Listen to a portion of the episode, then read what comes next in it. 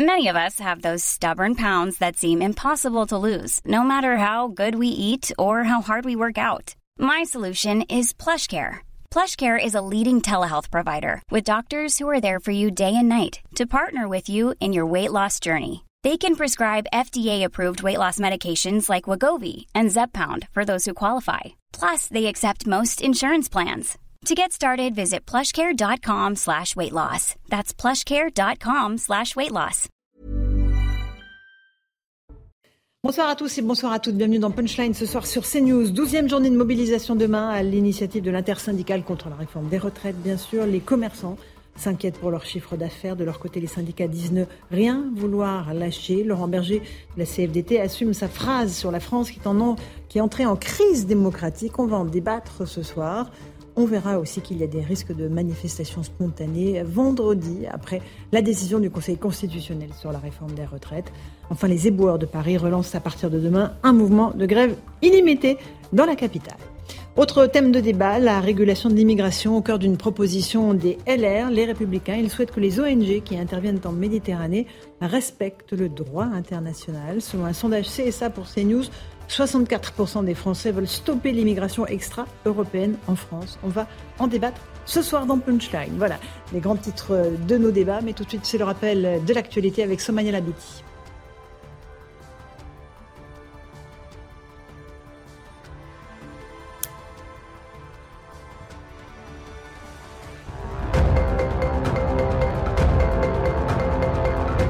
Emmanuel Macron poursuivi par des manifestants jusqu'à l'étranger. La visite du chef de l'État aux Pays-Bas a une nouvelle fois été perturbée par deux manifestants, un homme et une femme. Ils ont été interpellés à son arrivée à l'université d'Amsterdam.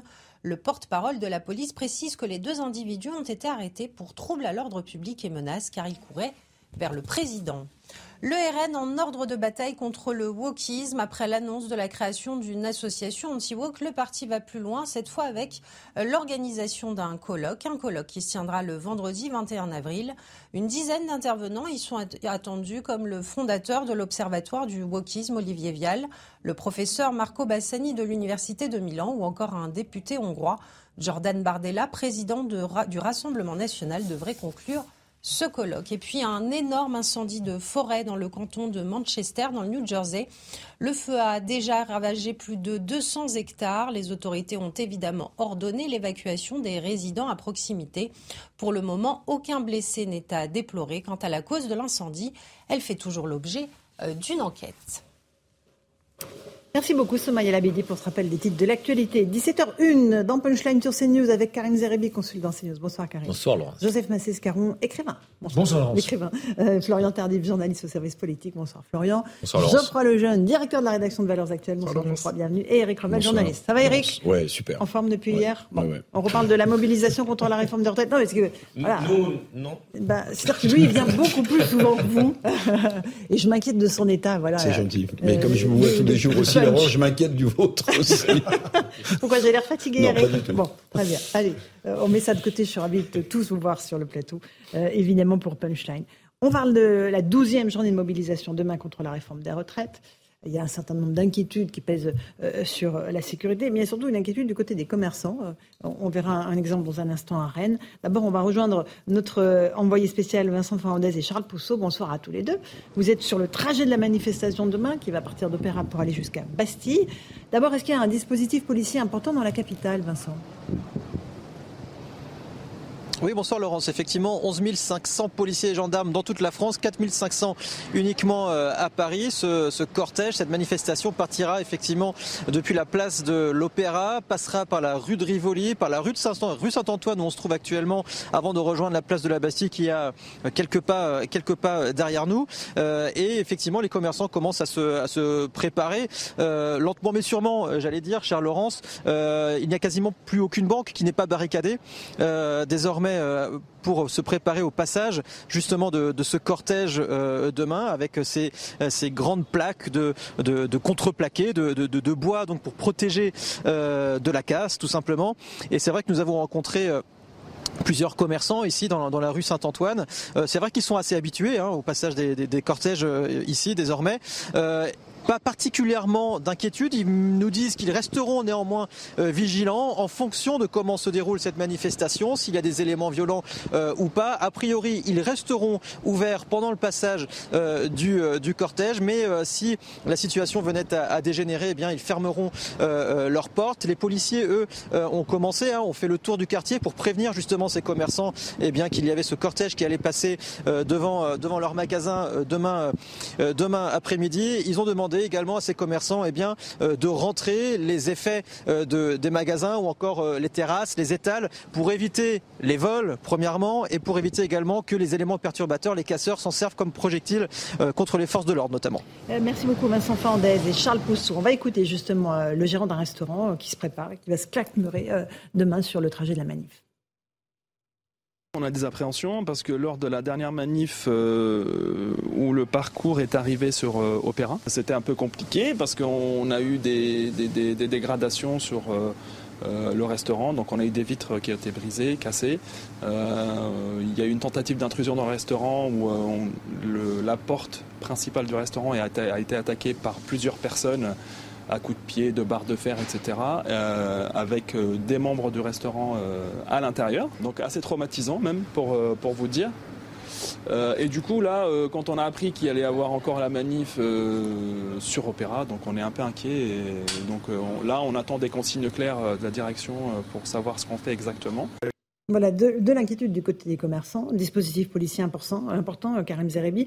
Euh, les renseignements annoncent pareil, 500 à 1000 éléments radicaux, comme à chaque fois, euh, quasiment. Et puis, il y a un risque de violence. Il y a demain, il y a vendredi aussi, le jour où le Conseil constitutionnel va rendre son avis sur cette réforme des retraites, sur voilà l'outil législatif qui a été utilisé, le référendum d'initiative partagée. Il y a un week-end de tension, enfin en tout cas il y a deux jours qui seront sous haute tension pour les forces de l'ordre. Ah, il est clair qu'en perspective de la décision du Conseil constitutionnel, avec la manifestation de demain et la décision qui sera rendue vendredi, euh, il y a un climat de, tension qui, euh, qui va, euh, je dirais, se mettre en place dans le pays. Le stress, l'inquiétude des commerçants, on la comprend aisément. D'abord parce qu'il y a des black blocs qui viennent infiltrer depuis quelque temps ces manifestations euh, à chaque fois, et puis parce que il, peut y avoir aussi euh, de, que des, des, moments où des échauffourées euh, dégénèrent devant des vitrines de magasins, et même si black bloc il n'y a pas, ça peut ça peut porter préjudice aux commerçants. C'est une situation qui, qui donne une image qui n'est pas positive du pays qu'à l'extérieur, qui crée des mm. tensions à l'intérieur parce que nos commerçants sont très inquiets. Déjà la situation n'est pas mirobolante pour eux. C'est dur d'être commerçant aujourd'hui dans notre pays, avec l'inflation, avec les Français qui consomment moins, je veux dire, avec les charges qui sont, elles, toujours là. Euh, c'est très compliqué d'être commerçant dans le pays aujourd'hui. Donc ça n'arrange pas leurs affaires, à l'évidence, euh, et même s'ils n'incarnent pas le capitalisme euh, contre lesquels prétendent lutter que ces voyous. Quand on parle des, petits, des petites boutiques, voilà, exactement. Des etc., évidemment, ils n'incarnent pas le grand capitalisme. on n'arrivera pas à, la der des der, selon vous, Geoffroy Lejeune, après cette mobilisation. ça va continuer, quel que soit l'avis du Conseil constitutionnel euh, je, je, comment vous dire, je suis très partagé. En tout cas, je trouve, j'observe euh, avec une, même presque une forme d'admiration la stratégie du gouvernement depuis Sainte-Soline en réalité. C'est-à-dire que pendant des semaines, on a traité à juste titre euh, de la contestation sociale, de l'opposition assez massive des Français euh, euh, à cette réforme, de, de, de même de la, du, du, caractère très divers des oppositions, etc. Et, et, moi, je pensais, comme beaucoup d'ailleurs, que le gouvernement était un peu dans une nasse en réalité. je pense que c'est encore le cas, mais, mais par contre, il y a une gestion de la communication autour de tout ça assez efficace depuis Sainte-Soline. Les images étant ce qu'elles sont, elles étaient très choquantes. Euh, le gouvernement, notamment, on a vu d'ailleurs à ce moment-là des gens reprendre des couleurs. Elisabeth Borne, par exemple, parlait de violence, etc. Gérald Darmanin beaucoup monté euh, au créneau et on a complètement basculé dans le commentaire médiatique, dans le commentaire politique, sur justement la question des violences, uniquement des violences et euh, des contestations très radicales comme celles que, comme les images qu'on vient de voir sur sur vos écrans. Et je trouve ça assez bien joué en réalité parce que du coup on ne se focalise plus que là-dessus. La réforme est quasiment passer au second plan. Mhm. Euh, imaginez, imaginons euh, que, que, vendredi, ça passe comme une lettre à la poste au Conseil constitutionnel. En réalité, ça va devenir une question de retour de l'ordre ou pas, et on n'est plus du tout dans la contestation sociale. Ce qui était le vrai piège pour le gouvernement. Après, je pense que la colère restera intacte, que ça ressurgira d'une manière ou d'une autre un jour, mhm. mais au moins ils auront gagné du temps. Moi, il y a trois semaines, je les voyais très très très mal embarqués. Eric mhm. Revel, votre avis? Oui, moi je. C'est pas la dernière des manifestations? Non, d'abord parce qu'il faudra voir comment euh, est ressentie la décision, quelle qu'elle soit, du Conseil constitutionnel. Est-ce qu'une partie des des, manifestants considéreront qu'elle est légitime euh, ou pas. Bah, ça, oui, mais j'entends cette petite musique monter, ça me paraît. Non, non, mais je, je, je conteste pas cette petite musique montée sur la légitimité du Conseil constitutionnel, la plus haute juridiction de notre pays. c'est insensé. Mais, oui, oui, mais, mais euh, d'abord parce qu'il y a une division dans les syndicats et ensuite parce que euh, la composition même du Conseil constitutionnel, ce sont euh, plus. C'est comme quand on dit Emmanuel Macron n'a pas été élu, il a été. ce sont plus des politiques. oui, non, non, mais je, je, je dis pas que j'adhère. Non, non, Vous posiez la question. Est-ce que ça peut continuer après la décision du mhm. Conseil constitutionnel, quelle que soit cette euh, décision La réponse, c'est peut-être oui, parce qu'une partie euh, des manifestants considéreront peut-être que, ce Conseil euh, constitutionnel formé de politiques, trois membres nommés par le président de la République, trois par le président de l'Assemblée nationale et trois par le président du Sénat, sont des politiques et sont pas des, des, des, juristes. Donc c'est la question comme la se poser. Cour suprême aux États-Unis, comme toutes ces juridictions. il, a il, a déjà retoqué des projets du gouvernement. Bien sûr, Mais, non, mais j'entends pour, pour rejoindre ce que dit Jean-François et Karim, deux, deux, deux choses. Un, euh, je redis ce que j'ai euh, dit de manière assez ramassée, c'est-à-dire que je pense que le gouvernement a, a perdu la bataille de euh, les syndicats ont perdu la bataille de la négociation, mais le gouvernement a perdu la bataille de la, communication. C'est-à-dire qu'aujourd'hui, aujourd'hui, oui, c'est vrai, la réforme elle-même passe au second plan et finalement, on ne parle que des que des casseurs, des violences. Mm. J'aimerais aussi avoir une pensée quand même pour les commerçants. Ça, je, le dis franchement parce que euh, l'enchaînement des crises qu'ils ont subies depuis les, les gilets jaunes, euh, la crise Covid qui a, qui a, entraîné beaucoup de télétravail. C'est-à-dire que les commerces de proximité voient leur chiffre d'affaires baisser parce que les gens viennent moins travailler euh, dans, dans, les bureaux euh, de, dans, dans, lesquels ils avaient l'habitude de travailler. Plus les chiffres d'affaires qui s'effondrent à chaque fois qu'il y a une mobilisation sur les cortèges. Ah il faut quand même l'avoir en tête parce que derrière le chiffre d'affaires de, de, ces petits commerçants, il y a aussi des emplois. Évidemment. Florian Tardif. Je pense que la meilleure métaphore qui a été trouvée est celle de Laurent Berger, le patron de la CFDT, qui est de dire que si euh, le Conseil constitutionnel valide euh, la réforme des retraites proposée par le gouvernement, ce serait une victoire à la Pyrrhus. Pyrrhus, c'est ce souverain de l'Épire qui avait réussi à vaincre les Romains à deux reprises. Effectivement, à chaque fois, il avait réussi à vaincre son adversaire, mais il était rentré avec de lourdes pertes. Il était rentré quasiment seul. Et ce qui risque d'arriver aujourd'hui au gouvernement, si le Conseil constitutionnel valide le texte proposé, c'est qu'effectivement l'exécutif se retrouve seul avec des syndicats contre lui, des mmh. opposants contre lui et euh, une partie, une large partie même de la population également euh, contre lui. Donc comment réformer Ensuite, cela va être compliqué. Après, la vraie question aussi, euh, c'est de savoir concernant la mobilisation si le front syndical restera uni. Puisque Laurent Berger, euh, puisque je l'évoquais euh, à l'instant, a expliqué que effectivement, si le Conseil constitutionnel validait la réforme mhm. proposée par le gouvernement, alors il n'aurait plus rien à redire. Effectivement, on pourrait protester au sein de, de la population en organisant d'autres manifestations, mais sur d'autres sujets, mais pas sur la réforme des retraites. Donc, est-ce que le Front syndical... Il a dit que on irait sur d'autres formes de lutte. Oui, d'autres formes. Notamment le référendum d'initiative partagée. Si serait, c'était, euh, ce que, ce que je disais euh, sur, sur d'autres, effectivement, d'autres sujets. A priori, il y a peu de chances qu'il soit validé par le Conseil. Mais bon, on verra ça vendredi. Sur le RIP Massé Scaron. Le RIP, oui. Ah, normalement, il devrait être euh, validé par le Conseil constitutionnel. Prenons les paris, mon cher. Ah, c'est vrai.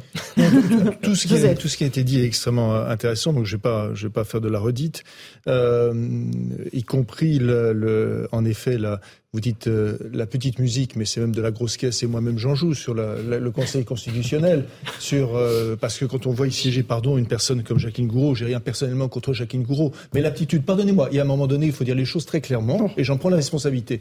On connaît Jacqueline Gouraud, je la connais depuis depuis le CDS, donc je connais très bien son aptitude pas, à juger. Non, je connais très bien son aptitude à juger. Pardonnez-moi, Laurence. Il ne faut mm. pas être hypocrite. Je mm. déteste l'hypocrisie bourgeoise. Il y a un moment donné où son aptitude à juger d'un texte ou la constitutionnalité d'un texte, pardonnez-moi, comme on dit, doutes. J'ai des doutes. pareil. J'ai des doutes. C'est parce que c'est une femme ou c'est parce que... Non, je vais pas faire la liste. Mais ça, pareil, exactement pareil. Voilà son, son collègue. Mais euh, Fabius c'est Juppé pareil? Mais écoutez, ce sont des politiques. Mais je veux dire, ce sont des on peut politiques. tout remettre en cause dans le pays, hein, c'est sûr. On peut tout remettre en cause en permanence. Ce sont des politiques. Hein. Pardonnez-moi d'abord. Bah oui, mais depuis, depuis la nuit des temps, Pardonnez-moi. Non, ce sont, ce sont des politiques. Ce sont des politiques. Ce n'est pas une maladie. Mais puisqu'on parlait de la Cour suprême aux États-Unis, je quand même remarque que ce sont. Ils sont pas nommés par le politique. Ce sont d'abord des juristes. Ils sont pas nommés par le politique. Et ce sont d'abord ah, des juristes. Pardonnez-moi. Ce sont d'abord des juristes. La Cour suprême. La différence, elle est importante. Ce sont d'abord des juristes. Pardonnez-moi, mais comment ça se fait qu'il n'y a plus de grands Je parle là d'une question de fond. Pourquoi il n'y a plus de grands constitutionnels en France.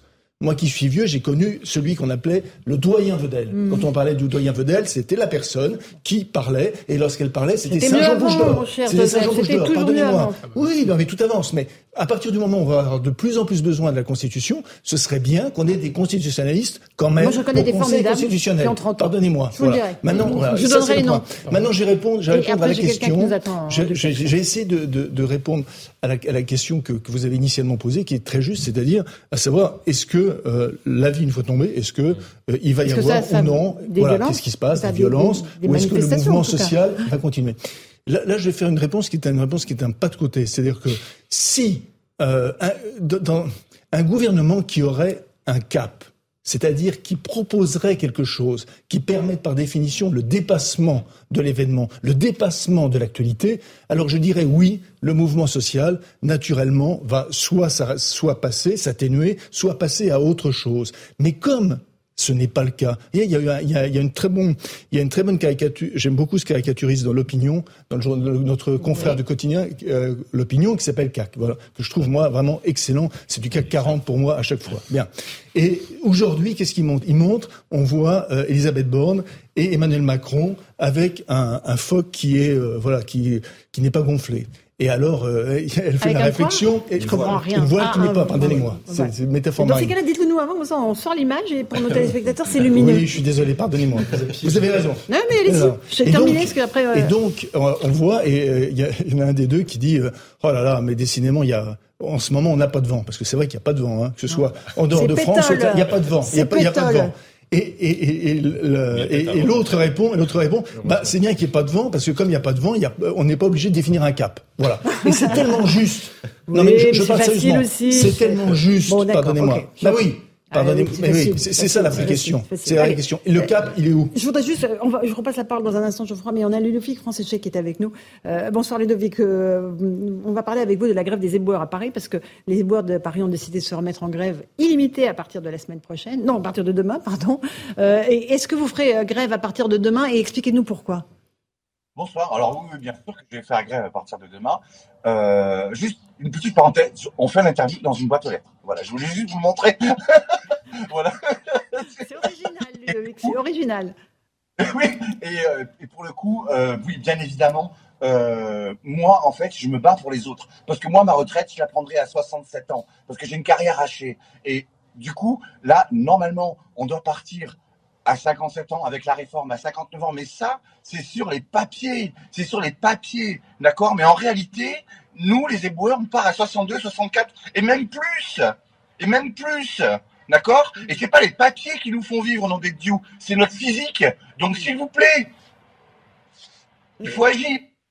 Et ça veut dire que là, on est reparti pour un mouvement de grève illimité, c'est-à-dire que euh, les, les, les déchets vont s'amonceler dans toute la capitale avec des risques sanitaires euh, et même euh, pour la sécurité importants On a vu de quoi étaient capables les éboueurs. Mais là, la présidence, euh, ils, font les sourds. Ils font les sourds. Mais ils n'ont pas compris. Les gens, ils jetaient leurs poubelles à travers leurs fenêtres. C'est fou quand même. Donc ça sera bien pire encore. C'est ça qu'il ne veut pas comprendre. Donc à quel moment il va, il va vouloir changer les choses? Parce qu'on va pas pouvoir travailler jusqu'à 64 ans. Les métiers, tous les métiers pénibles, c'est pas possible. D'accord, mais est-ce que vous n'avez pas le sentiment que vous serez à contre-temps? Le Conseil constitutionnel va peut-être, on ne sait pas, valider la réforme vendredi. Vous redémarrez un mouvement de grève illimité. Est-ce qu'il un moment vous n'allez pas rencontrer tout simplement l'hostilité des Parisiens? Alors moi personnellement, je comprends rien en politique et je vais surtout rien y comprendre. Mais par contre, ce que je comprends, c'est que je dois travailler deux ans de plus. Et ça, c'est pas possible. Donc, on va se battre pour pouvoir garder nos acquis. Parce que là, ça, va être comment je vais faire moi, 64 ans? J'adore mon métier, hein, je suis plus heureux du monde et je le ferai jusqu'au bout. Mais on n'est pas des robots. On va faire comment? Mmh. C'est pas que ben, tous les métiers publics, ça va être très très très compliqué. Dans la santé aussi. D'accord. Bah écoutez, merci beaucoup euh, Ludovic en tout cas euh, d'avoir euh, accepté de faire un petit duplex avec nous depuis la, une boîte télé, boîte postale, c'est ça hein, Boîte, boîte aux lettres. boîte aux lettres pour que le téléphone tienne debout. c'est pas mal, je le dirais à nos, à nos, envoyés spéciaux sur le terrain qui peuvent utiliser les boîtes aux lettres. Merci beaucoup Ludovic Francéchet pour, vos, pour vos explications. Quelle différence pendant le Covid On ouvrait les fenêtres pour applaudir les invisibles qui étaient les personnes de suite et là on, les gens ouvrent les fenêtres, j'ai vu, pour mm. jeter les ordures. Euh, c'est ce qui en dit long aussi sur le, le, le cheminement et l'évolution. Le délitement. Euh, alors, il, va falloir, il va falloir quand même que, que ce mouvement puisse aussi durer dans le temps parce que On connaît les problématiques de fin de mois des Français. Faire grève, ça coûte aussi de l'argent pour les salariés. on a vu que de, de semaine à semaine, même dans les manifestations, il y avait un peu moins de monde. Alors certainement, il y avait aussi la peur pour certains de rencontrer des casseurs, parce qu'au plus les casseurs montent, au moins les manifestants sincères sont dans la rue. On sait très bien qu'il y a un phénomène de, de vases communicants euh, malheureux, mais, je pense que le gouvernement table aussi sur le pourrissement à la fois social et en maintien de l'ordre. Euh, c'est un peu ce que disait tout à l'heure Geoffroy, euh, que cette situation, même si le gouvernement a perdu la bataille de la communication, pense qu'il va s'en sortir avec le Conseil constitutionnel qui va décider, puis derrière une forme d'usure des manifestants qui vont se dire bah, finalement ça sert à rien, on ne nous entend pas. Et puis il y a des syndicats, euh, Berger l'a laissé entendre aussi, euh, qui vont revenir à la table des négos pour la loi travail, mm. parce que derrière ça impacte aussi la réforme des retraites. Il y a, et, euh, beaucoup d'éléments de cette réforme des retraites qui doivent être discutés dans le cadre de la loi travail. Et il jouera pas la politique de la chaise vide de Berger. Donc ce qui risque de mettre aussi dans le front syndical une forme de, je dirais, d'entaille euh, sur laquelle le gouvernement compte aussi. C'est très cynique finalement la posture du gouvernement d'Emmanuel Macron. Elle est très cynique. Oui, c'est la stratégie du Oui, mais en même temps, je pense que ça laisse des traces profondes dans le pays. Ah oui, c'est clair. Geoffroy euh, je vais, non, je vais pas redire ce que Karim vient de dire, mais je suis parfaitement d'accord avec ça. Non, je, vous sens très inquiète, Laurence, sur la question de la légitimité des institutions, parce que vous. Mais oui, on remet absolument en cause toutes les institutions dans notre pays, les unes après les autres. Je suis absolument d'accord. Il y a un moment, on a un Conseil constitutionnel. Euh, il a, voilà, il a un fonctionnement, euh, un mode de nomination. On ne peut pas tout remettre en cause en permanence. Sinon, c'est le chaos. En fait, vous avez une posture légaliste. Et vous n'êtes pas la seule dans ce pays, mm-hmm. rassurez-vous, à, être, à penser ça. Mais en réalité, moi, je, ce que je voulais juste dire, c'est que cette question se pose, en fait, depuis beaucoup plus de temps. C'est-à-dire que nos institutions, vous avez raison, elles sont toutes remises en question. Et là, en ce moment, on vit une crise où elles sont toutes remises en question en même temps. C'est-à-dire que depuis la réélection d'Emmanuel Macron, on dit, on dit, des gens disent, mais de nombreux gens disent, euh, il n'a pas fait campagne sur cette réforme. donc on remet en euh, cause. Et on a voté pour faire barrage à Marine Le Pen. Le président. Après, c'est l'Assemblée. Voilà. Ah bah non, la NUP, ils sont pas comme ci, ils sont pas comme ça. Ils se sont pas beaucoup aidés, mais en attendant, bien sûr, il y a eu la teneur des débats, etc. Le 49-3 mm. à répétition, le fait qu'il n'y ait pas de majorité, ça a joué. Le Sénat, ils réforment les retraites, mais ils veulent pas réformer leur retraite. Ça a joué beaucoup. Mais derrière, les gens qui sont dans la rue en ce moment le savent très bien. Maintenant, le Conseil constitutionnel, en effet, avec la composition très politique, etc. Mais finalement, comment vous dire, cette question, elle est dans la tête des gens, elle va se poser en réalité. Ça fait des années qu'on tourne autour de cette question. Emmanuel Macron, quand il invente le grand débat, qu'est-ce que c'est? C'est un substitut pour relégitimer le, son propre discours et aussi retrouver une manière de dialoguer avec les gens. À partir du moment où on ne veut plus faire de référendum, euh, où les élections n'ont plus le sens qu'elles avaient initialement et qu'on ne respecte pas la lettre, l'esprit pardon, des mm. institutions, en fait, vous êtes obligé de trouver des substituts. Ce que est très important parce que si on ajoute à ça la création du CNR, par Emmanuel Macron. national de la national de la refondation. Si on ajoute ça, c'était la dernière fois que vous alliez évoquer, j'imagine. Et, Joseph va dire ce que j'allais dire, les conventions citoyennes. Voilà, voilà. Et voilà. Donc on a tout un processus de contournement de, nos institutions qui est mis en place par le pouvoir y compris. Et, voilà, en fait, ça pose question de ça et, et il n'est absolument pas la solution à tout cela. Donc c'est super inquiétant, évidemment. Et en fait, la petite musique de la sixième République, qui est la réponse facile des insoumis. Alors pour être honnête, ils ont la réponse depuis plus de, ça fait pas trois semaines qu'ils en parlent. Ça fait des années que. Des années qu'ils en parlent. Bien sûr. Avec les, absolument. Oui, oui. avec l'éco-socialiste, ça a été leur première. Absolument. Voilà. Mais mais en réalité, ça entretient une petite musique de euh, grands coups de balai. Et moi, je pense qu'on est en train de. Dégagez-les. Eh bien, bah, c'était le titre du bouquin de Mélenchon pour la présidentielle de 2012, qu'ils s'en aillent tous. Absolument. Euh, et ce qui est, en fait, ce qui est un peu inquiétant, c'est que on sait pas ce qu'on va trouver. Par contre, on sait ce qu'on est en train bah, et moi, je suis associé, je suis, je suis très attaché à nos institutions. Vous êtes un peu légaliste aussi, quand même, je crois. Je suis, en fait, je pas pardon, seul, pour ce, ce terme un peu ridicule et déçu, je, je, crois que je suis gaulien. Mais, euh, en tout cas, j'ai eu cette république, cette Eric, vous vouliez dire un petit mot Je, je, voulais juste. Emmanuel Macron, Emmanuel Macron lui-même a été élu sur le dégagisme. S'il n'a pas été élu sur le dégagisme, il a été élu sur quoi? Bon, bah, En même temps, il n'y avait personne à dégager puisqu'il n'y avait pas de président qui se représentait, Joseph il, a, il, a, il voulait dégager le, le, système politique, puisqu'il parlait, cher, Laurence, de nouveau monde. Mm, mm, mm. Le nouveau monde, on l'a justement, pas vu. justement, la mise en place de conventions citoyennes ou du Conseil euh, national euh, de la refondation, c'est l'illustration de la prise en compte du fait. Alors, je ne sais pas si c'est un détournement des institutions, oui, de fait, mais c'est la prise en compte du fait que les gens aspirent à, un autre exercice de la démocratie. Et c'est pour répondre. Mais lequel? Alors, alors, alors, moi, je veux bien, alors, ce que je pense, ce que je pense, et je le redis, euh, et moi aussi, je suis attaché à cette constitution de 1958 qui nous a permis de traverser tellement de tempêtes politiques depuis 1958. Mais ce que je veux dire par là, c'est que les nouvelles générations n'ont plus la même perception que nous de l'exercice de la démocratie. et d'une certaine manière, ils ne votent pas. Ils ne votent pas, ou ils, votent, ou ils votent, ou ils votent, ou ils votent Marine Le Pen ou euh, Emmanuel Macron. D'ailleurs, regardez les taux de, vote chez les jeunes. C'est la prise en considération qu'il se passe quelque chose quand même sur le terrain démocratique. On peut penser ce qu'on veut de Ségolène Royal, mais quand elle avait conceptualisé l'idée d'une démocratie participative, elle avait senti le, le, le phénomène, me semble-t-il, c'était qu'on avait des institutions qui dépendent d'une constitution qui ne répond peut-être plus aujourd'hui à, l'aspiration d'un certain nombre de gens qui effectivement ne votent plus. Donc le, grand danger qu'on a, pardonnez-moi, c'est qu'on va avoir de moins en moins de votants et de gens de plus en plus violents qui vont contester. Donc si on veut pas trouver de solution, on va être, dans une situation très périlleuse. C'est un élément, enfin pardon, il y, a, y a plein d'éléments qui sont des éléments qui rentrent en jeu. Il y a par exemple la défense de l'amateurisme en politique. Est-ce que c'est une bonne chose? La réponse est non. Hmm. Non, parce que la politique, il faut, on a besoin de professionnels en politique. La deuxième, la, bah, deuxième... les professionnels de la profession, on voit ce que ça donne. Non, mais, bah, pardonnez-moi, mais les professionnels politiques, la, politique, la politique, ça, ça demande, c'est un, c'est un art, ça demande, ça demande, ça demande une culture. Et ensuite, exactement ce que tu viens de dire, c'est le non-cumul des mandats. Donc la, la responsabilité aussi là, là-dedans. C'est-à-dire que euh, ça, la nécessité d'avoir un personnel politique, ça passe aussi par là. Et c'est ça aussi qui nourrit les institutions. Les institutions, moi, moi je suis pas pour, euh, j'ai pas la, je trouve qu'en effet, c'est, c'est la moins pire des choses, l'institution de la cinquième, mais je suis pas, euh, j'ai pas une, une vénération pour un, pour un système. En revanche, moi, ce qui m'intéresse, c'est l'homme, c'est les personnes. la démocratie. Karim, un tout petit mot avant la pause. La République, euh, me semble-t-il, a senti euh, cette, cette attente et ce besoin.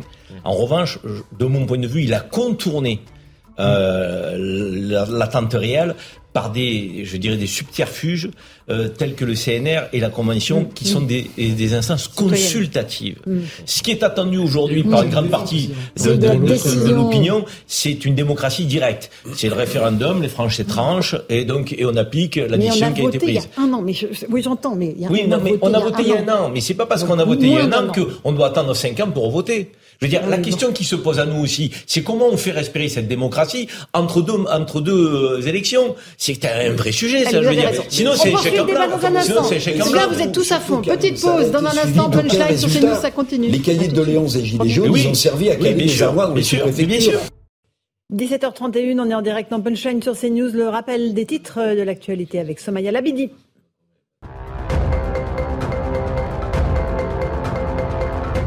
L'acte 2 de la mobilisation des éboueurs contre la réforme des retraites avec un nouvel appel à la grève reconductible à partir de demain on repart parce que pour nous, cette réforme des retraites doit tomber et ce, quelle que soit la décision du Conseil constitutionnel. Vendredi a déclaré Régis Vicelli, secrétaire général CGT FTD NEEA. Au plus fort du mouvement, plus de 10 tonnes de déchets jonchaient le, sol de la capitale. Les manifestations à Sainte-Soline, les tirs de LBD des deux, gendarmes tirés depuis euh, des quads ont été réalisés dans le cadre de la légitime défense. Euh, c'est ce que conclut l'enquête de l'inspection générale de la gendarmerie gendarmerie nationale. Euh, le rapport précise que les deux gendarmes n'ont commis aucune faute et qu'ils n'ont touché aucun des manifestants visés. Et puis la Manche, la Seine-Maritime et le Pas-de-Calais placés en vigilance orange, vent violent en raison du passage de la tempête Noah. De fortes rafales sont attendues dans ces départements tout au long de l'après-midi où elles pourront dépasser les 100 km heure. Le temps sera particulièrement pluvieux avec des giboulées qui s'étendront de l'Aquitaine et du Limousin au quart nord-est. Merci Somaya pour ce rappel des titres de l'actualité. 17h32, on se retrouve sur le plateau de Punchline. On va évoquer maintenant l'immigration. Euh, à l'allure d'abord d'un sondage, c'est ça pour CNews. 64% des Français veulent stopper l'immigration extra-européenne dans notre pays. Voilà, on va en voir euh, les chiffres.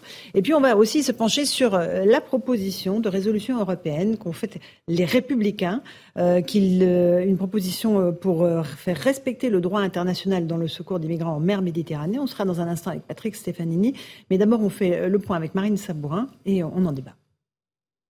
Ils exigent un encadrement plus strict des navires privés affrétés par les ONG et les accusent de détourner à leur profit le droit international. Chypre, Malte, la Grèce et l'Italie dénoncent les méthodes utilisées par les ONG qui ne respecteraient pas selon eux les juridictions propres à chaque pays. Ils demandent à ce que l'Union européenne propose de nouvelles règles plus fermes. Plusieurs députés républicains demandent aujourd'hui au gouvernement de rejoindre cette initiative. C'est un intérêt commun de euh, écrire un code pour dire à les ONG, vous pouvez rester dans les mers Méditerranée, mais vous devez respecter les règles des États, l'Italie, la France, l'Espagne, des États européens. Dans leur proposition, les LR demandent également que les ONG consultent aussi les pays d'Afrique du Nord, que l'agence Frontex, agence européenne de garde-frontières et de garde-côtes, soit la seule à recueillir les migrants en détresse et que les crimes commis par les passeurs soient reconnus comme des crimes contre l'humanité. Enfin, les députés souhaitent qu'une réflexion soit menée sur les ports ayant la capacité d'accueillir les migrants en détresse.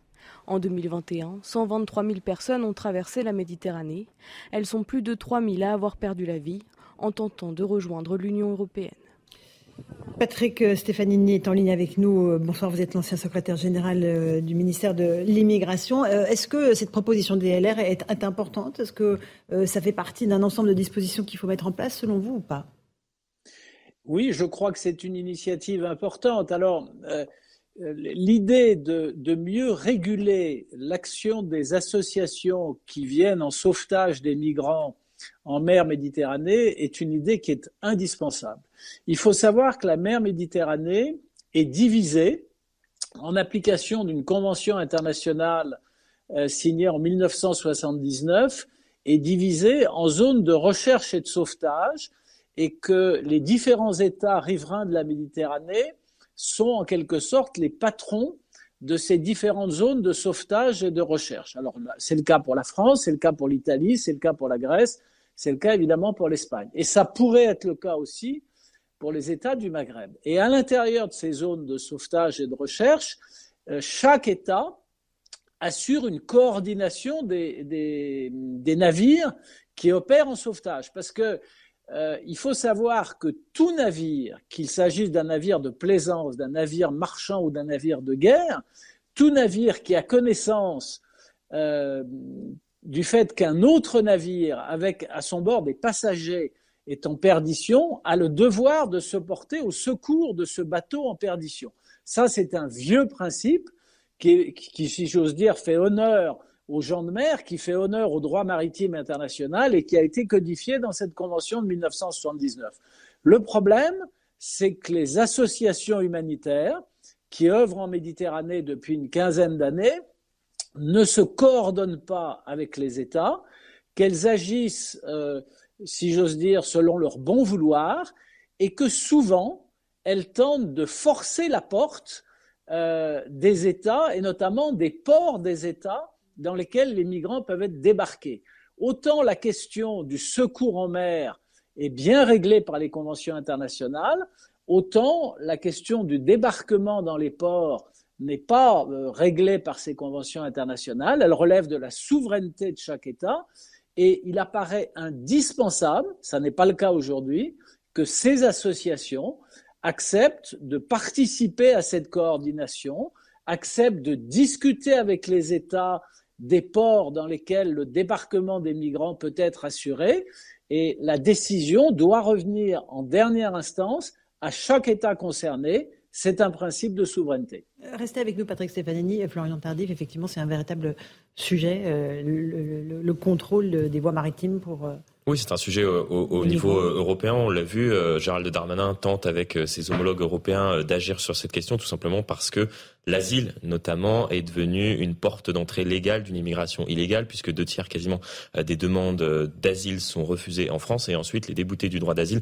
restent sur le sol français ou vont dans un autre territoire européen afin de réitérer leur demande d'asile dans ce même territoire. Donc il y a notamment une action euh, euh, sur ce point-là qui est engagée au niveau européen, même si c'est assez euh, compliqué. Ce qu'il faut noter aussi, c'est que cette proposition de résolution des députés Les Républicains a été déposée quelques jours après ce qui s'est passé en novembre dernier, c'est-à-dire l'accueil par la France de migrants de l'Ocean Viking. Effectivement, c'est cette histoire où l'Italie a refusé euh, de euh, prêter secours à ces euh, migrants et on a été forcé. Quatre ou cinq bateaux. Hein.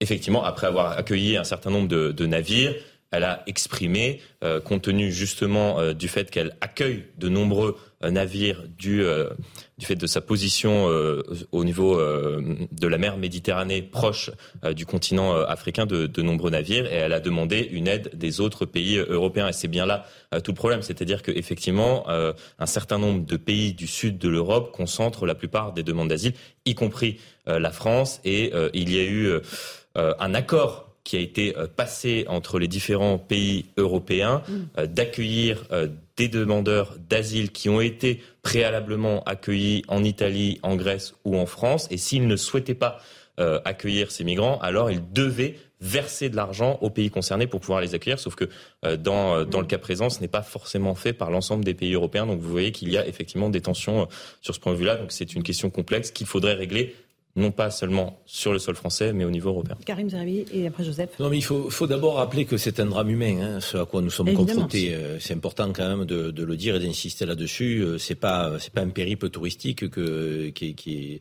qui est engagé par ceux qui veulent traverser la Méditerranée. Donc euh, le travail des associations mmh. qui soit régulé, ça me paraît fondamental. Et que les pays du Maghreb puissent aussi, lorsque cela se passe dans leurs eaux, qu'à partir du moment où on récupère un bateau de migrants de, qui euh, au lieu de couler, est récupéré par, euh, par un, bateau d'une association ou d'une ONG, et qu'il est dans les eaux maghrébines, on va dire, pour aller vite, euh, Tunisie, Maroc, Algérie, euh, c'est normal euh, qu'il qu'il amarre donc dans un des ports de ces trois pays. Ça me paraît le plus, le plus proche. Et puis, et puis, j'ai envie de dire, on peut même faire les choses en deux temps si si on est cohérent. Donc, on peut analyser après la situation des uns et des autres sur place. Donc, ceux qui relèvent vraiment du droit d'asile, on pourrait décider donc entre pays européens d'en accueillir. Alors pour le coup, quelques-uns. Ceux qui n'en relèveraient pas du droit d'asile resterait, euh, donc serait amené à repartir euh, dans le pays d'origine. C'est pas ce qui se passe. Je dis, c'est ce que nous pourrions faire. je dis pas que c'est ce que c'est ce qui se passe. Je dis que la proposition de DLR pourrait participer de ce qui ne se fait pas aujourd'hui. Donc, euh, mais moi, je suis tout à fait favorable effectivement à ce qu'il y ait un cadre qui soit beaucoup plus rigoureux qu'il ne l'est aujourd'hui. C'est pas satisfaisant la situation. Les morts continuent d'affluer dans la Méditerranée. donc, on est presque mis devant le fait accompli lorsqu'un bateau amarre dans un de nos ports. Hum. et on sait très bien qu'il y en a qui ne relèvent pas du droit d'asile et donc on subit la situation puisque personne ne repart. Donc euh, oui, ça n'est pas satisfaisant. Joseph, Geoffroy, et je repartirai à une question que j'ai posée à Patrick Stefanini. Oui, alors allez-y. Voilà. Il vous écoute, Monsieur Stefanini. Euh, dans la proposition, donc euh, le, texte de proposition de DLR, il y a, on retrouve Frontex. Et évidemment, on peut se demander euh, quel rôle est susceptible de jouer Frontex, puisque l'on a vu que ces derniers temps, Frontex était plutôt touché-coulé sur les, sur les questions d'immigration. Non, je crois qu'il. Attendez, sur, Frontex, d'abord, le rôle de Frontex est absolument fondamental. Simplement, il faut se souvenir que le contrôle des frontières extérieures relève de la compétence de chaque État membre. Je dis bien de chaque État membre. Donc l'Italie contrôle sa frontière maritime, la France contrôle sa frontière maritime et ainsi de suite. Frontex vient en soutien à chacun des États membres. Ça, c'est le premier point. Deuxième point, les moyens de Frontex sont des moyens qui sont limités. Ils lui sont fournis pour l'essentiel par les États membres et il y a un point sur lequel je suis en désaccord avec la proposition LR, c'est quand on propose de confier à Frontex le monopole du, recueil des migrants en mer. Ça n'a pas de sens. Encore une fois, le droit international, ça n'est pas un droit européen, c'est un droit international régi par des conventions internationales qui fait honneur, je l'ai dit tout à l'heure, aux gens de mer, parce que c'est un réflexe de solidarité. La mer, c'est quelque chose de dangereux. Naviguer en mer, ça peut être extrêmement dangereux. Et depuis des siècles, les gens de mer ont l'habitude de se porter secours réciproquement. Donc que Frontex voit ses moyens accrus, moi j'y suis très favorable, mais c'est une décision qui dépend de la Commission et des États membres, mais on ne peut pas envisager de confier à Frontex le monopole du recueil des migrants en mer. Euh, si j'ose dire, Dieu merci, chaque jour, il y a des navires de commerce ou des navires de plaisance qui recueillent des migrants en perdition en Méditerranée, et heureusement qu'on les a sous la main, si j'ose dire, pour faire ce travail, pour faire cette action de secours, en complément de ce que peut faire Frontex ou en complément de ce que peuvent faire les associations. Par ailleurs, il y a un deuxième point sur lequel je ne suis pas en désaccord, mais j'exprime une forme de scepticisme. je crois qu'il ne faut pas trop compter sur les pays euh, du Maghreb pour faire le travail consistant à retenir les migrants chez eux. Et je voudrais prendre une comparaison pour, pour les téléspectateurs. Est-ce qu'à Calais, est-ce qu'à Calais, est-ce que sur les côtes de la Manche, la France accepte de faire pour le Royaume-Uni le travail d'examen des demandes d'asile pour le compte du Royaume-Uni? La réponse est négative. C'est bien sûr le Royaume-Uni qui est seul compétent pour instruire les demandes d'asile des personnes qui souhaitent débarquer au Royaume-Uni. Pourquoi voulez-vous que les pays du Maghreb acceptent de faire pour l'Union européenne ce que la France ne fait pas pour le Royaume-Uni? C'est assez imparable. Donc, donc on, peut, on, peut essayer, on peut essayer de mieux coopérer avec les pays du Maghreb. Il faut évidemment que ces pays assument, ça a été dit tout à l'heure par l'un des intervenants, euh, il faut qu'ils assument leur mission de sauvetage en mer. Euh, ça suppose que dans ces pays, il y a un État digne de ce nom. Je rappelle qu'en Libye, c'est pas totalement le cas encore. Et, je rappelle notamment que toute la communauté internationale est d'accord pour considérer qu'en Libye, il n'y a pas de port sûr. Alors qu'on développe la coopération avec ces pays, oui, mais ne fondons, ne fondons pas trop d'espoir sur euh, le développement de cette coopération. Très bien. Euh, Geoffroy Lejeune, vous vouliez réagir? Bah, À ma connaissance, au contraire, justement, la Commission européenne, puisqu'on parlait de son rôle, moi je pense qu'il n'y a pas de volonté politique au niveau de la Commission européenne.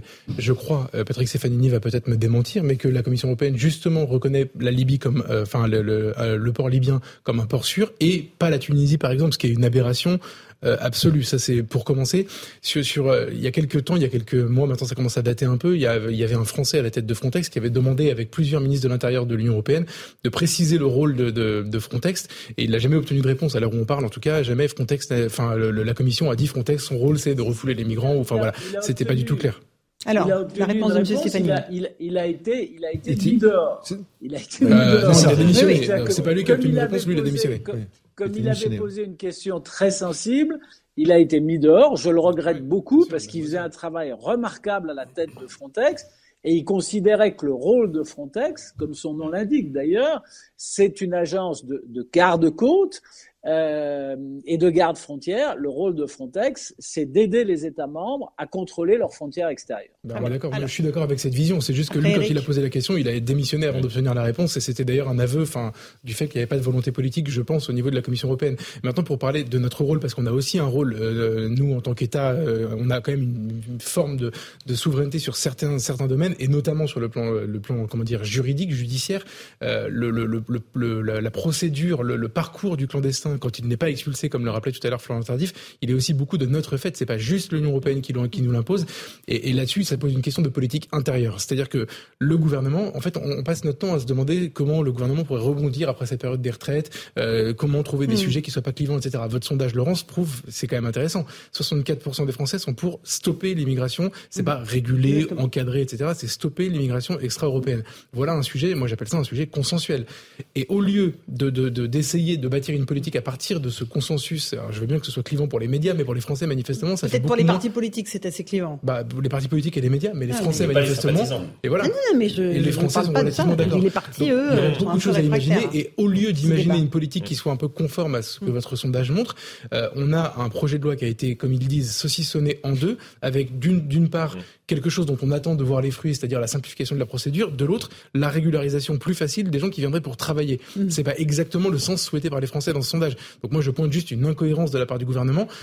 On est tous d'accord pour dire qu'il faudrait encadrer l'immigration illégale. Juste, il n'y a aucune volonté politique en France non plus. oui, juste Patrick Stefanini, je, je, voulais peut-être scinder en deux euh, morceaux le, le sujet qui, qui, qui, nous intéresse. Il y a une fois que les, les, les migrants sont, sont, arrivés, bon, je pense qu'on est tous d'accord pour dire qu'il faut réformer de fond en comble le, le droit d'asile. Mais il y a aussi quelque chose qui ne fonctionne pas du tout. Là aussi, vous m'arrêtez si je dis une, une énorme idiotie, c'est que la solidarité européenne ne joue pas. Le premier port, souvent, euh, de bateaux qui arrivent, euh, ce sont les ports italiens. Or, on sait qu'il y a 80, 90 000 euh, migrants qui stationnent en Italie et les, la péréquation en direction des autres pays européens se fait au compte-gouttes. Donc en fait, l'Italie, avec Madame Meloni, est submergée par un phénomène pour lequel il n'y a pas de solidarité européenne qui fonctionne réellement. Vous avez tout à fait raison. Et cette absence de, solidarité mine ce qu'on appelle la politique euh, européenne d'immigration. Il n'y a pas de vraie politique européenne d'immigration parce que les États qui sont les plus exposés, l'Italie et la Grèce, ont le sentiment d'être abandonnés à leurs responsabilités, abandonnés, si j'ose dire, à leur triste sort, au seul motif que leurs côtes sont à proximité immédiate soit des côtes turques en ce qui concerne la Grèce, soit des côtes libyennes ou tunisiennes en ce qui concerne l'Italie. Et, du coup, c'est ce qu'on appelle les pays de première ligne. Et la solidarité des autres pays de l'Union européenne, le moins qu'on puisse dire, c'est qu'elle fait largement défaut. La vérité, c'est qu'il faudrait revoir de fond en comble nos accords sur l'asile. Euh, nous sommes régis actuellement par des accords anciens qui datent de la fin des années 80, début des années 90, qu'on appelle des accords de Dublin. Ils avaient du sens au moment où ils ont été euh, signés et négociés, mais aujourd'hui ils sont largement dépassés. il faudrait mettre en place, mais ça suppose une volonté politique qui fait défaut aujourd'hui en Europe, il faudrait mettre en place une vraie répartition négociée. Et puis, il faudrait surtout, je voudrais insister sur ce point, il faudrait surtout poser en principe que les demandes d'asile sont déposées dans les consulats des États membres de l'Union européenne, dans les États d'Afrique et dans les États du Maghreb. Sont déposées dans les consulats ou à la limite au moment de l'arrivée à la frontière extérieure de l'Union européenne. Si vous n'adoptez pas ce principe, la tentation sera permanente pour les demandes d'asile de forcer la porte, de déposer leur demande d'asile uniquement après être arrivés en Europe, en ayant au fond l'assurance, même si leur demande d'asile est rejetée, de ne jamais quitter le territoire européen. Je voudrais rappeler que le président Joe Biden, président démocrate, c'est-à-dire dans la sensibilité politique américaine plutôt de gauche, a pris au mois de février un décret pour décider que les demandeurs d'asile devraient déposer leur demande à des postes frontières prédéterminés, choisis sur une application disponible sur smartphone, et que ceux des demandeurs d'asile qui n'auraient pas respecté cette procédure seraient considérés et qui déposeraient leur demande une fois entrer sur le territoire américain serait considéré comme inéligible au droit d'asile. Alors, je ne suis pas certain que cette procédure soit totalement transposable à l'Union européenne, mais en tout cas, il faut savoir que c'est la décision mmh. qu'une grande puissance souveraine, les États-Unis d'Amérique, ont prise au mois de février, et je pense que nous pourrions nous en inspirer. Merci beaucoup, Patrick Stefanini, de nous avoir éclairé sur ce point-là. Euh, effectivement, Karim, c'est un président démocrate euh, qui prend cette euh, décision. Oui. Avec la création, voilà, pas de hotspot, mais de, de, de postes. Alors, si on transpose effectivement donc la vie américaine, la vie politique américaine, la vie politique française, on dirait que c'est la sensibilité macronienne quand même. Hein, le Parti démocrate américain, c'est quand même pas la gauche française. donc, mais n'en demeure pas moins que c'est un peu la proposition que je faisais tout à l'heure. Il y a une ambassade de l'Union européenne dans chaque pays. Euh, à la fois du, Maghreb et plus globalement du continent africain. On pourrait euh, donc rattacher à cette ambassade donc euh, une institution qui puisse traiter les, demandes de droit d'asile. Donc lorsqu'un bateau euh, donc amarre dans un port euh, du Maghreb, ce serait quelque chose de tout à fait faisable. Et du coup, on autoriserait ou pas le droit d'asile en fonction de cette sélection qui serait faite et de cette analyse de dossier qui serait faite lorsque les, les personnes auraient été sauvées. Et là, on aurait un double, euh, une double démarche. Un, on sauve des vies humaines en Méditerranée, c'est quand même notre devoir. Euh, et de l'autre côté, on traiterait comme il se doit euh, de, que les demandes de droit d'asile dans les pays euh, de, que, qui accueilleraient les bateaux. je suis pas, très, partisan, je suis pas très partisan de ça parce que quand on connaît, pardon, j'ai oublié son nom, la personne qui est chargée au sein de la Commission européenne de suivre ces questions et quand elle dit que la première question, le, le, comment dire, le premier objectif, c'est surtout d'éviter dans le domaine de l'immigration toute discrimination je ne suis pas sûr que confier les clés à, l'Europe soit une euh, me rassure. Alors, je vois le jeune. Ni, ni à l'Europe ni à la France. En fait, comment dire Il n'y a rien à faire alors les gars. Tout, tout, écoute, euh, écoute-moi, allez-y, allez-y, je crois, allez-y, je te laisse très peu de temps. Tu, tu raisonnes comme si euh, les, les, les, les, migrants euh, et les gens qui demandaient l'asile étaient des gens qui fuyaient la misère et qui euh, venaient euh, pour, pour potentiellement sauver leur vie, etc. Déjà, ça arrive, non? Ça arrive, mais c'est pas la majorité. Ah, tu le sais, toi. Ah oui, ah oui, oui, ah oui bah, non, quand tu vois les taux de gens qui sont déboutés, ouais, ouais, c'est pas la majorité. ça, je te le garantis. pas dire qu'ils fuient pas la misère. Premièrement, premièrement. Deuxièmement, tu raisonnes comme s'il suffisait de dire, tiens, on va demander qu'ils déposent leur, leur demande à l'étranger, et puis après on les étudie, puis on dit oui, on dit non, etc. Est-ce que tu sais qu'en France, quand tu déposes une demande d'asile, elle est acceptée ou pas. Si jamais elle est refusée, tu peux bénéficier de ce qu'on appelle la protection subsidiaire. C'est-à-dire que t'es pas un Afghan qui fuit la guerre, t'es quelqu'un d'autre qui n'a pas le même problème, mais tu bénéficies d'une autre protection subsidiaire. Et là, ça peut être conflit de voisinage, conflit politique, euh, persécution dans ton pays, euh, problématique de persécution sexuelle, etc. Est-ce que tu sais par exemple qu'aujourd'hui, euh, quand on juge les gens qui, qui, qui, qui, donc on juge si cette protection subsidiaire est méritée, les gens, notamment du Bangladesh, qui sont très nombreux, viennent en racontant tous la même histoire. Mmh, mmh. Ils ont gobé. Mais, les deux tiers sont refusés. Les deux tiers sont refusés. Ils restent chez nous. Les deux tiers, justement, s'ils étaient traités de l'autre côté de la Méditerranée, ils seraient pas chez nous. Bien sûr. Il y a pleine contradiction dans ce que tu dis. Mais pour terminer, en fait, Jean, on s'est mis, c'est pas du tout une contradiction, on s'est mis dans la main de, de, de, de, principes juridiques qui sont complètement fous et qui, ont, qui précipitent notre chute et surtout le fait qu'on ne peut pas gérer ça. Et deuxièmement, qui fait ça? Qui est à la manœuvre de ça? Des associations financées par le ministère de l'Intérieur qui donnent des discours tout prêts, tout cuits à des gens qui les recrachent et qui, grâce à ça, restent sur notre territoire. Voilà la situation. Voilà, Donc ça, on claque les doigts, en décidant qu'on fait ça. On se dans un instant dans Punchline sur CNews et sur Europe. On reviendra sur la journée de mobilisation demain contre la réforme des retraites. À tout de suite. Bonsoir à tous et bonsoir à toutes. Bienvenue dans Punchline ce soir sur Europe 1 et sur CNews. À la veille de la nouvelle journée de mobilisation contre la réforme des retraites, les commerçants sur le trajet de la manifestation disent leur ras-le-bol. À Paris, même chose dans toutes les villes où il y a eu des violences. Est-ce la dernière des manifs? On en débat ce soir. Les syndicats assurent que la bataille n'est pas finie, quel que soit l'avis rendu par le Conseil constitutionnel vendredi. Quelques centaines d'éléments radicaux sont attendus dans les cortèges demain selon une note des renseignements.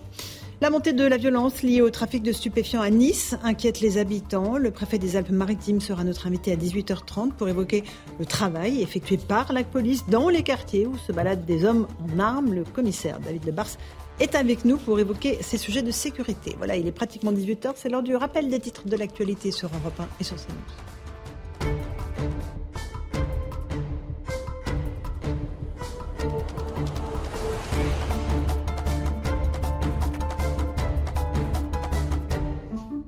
Il est 18h, bienvenue si vous nous rejoignez à l'instant sur Europe 1 et sur CNews. Et Emmanuel Macron poursuit euh, sa visite d'État aux Pays-Bas. Le président s'est adressé cet après-midi à la communauté française d'Amsterdam, notamment à propos de la réforme des retraites. Écoutez ce qu'il a dit.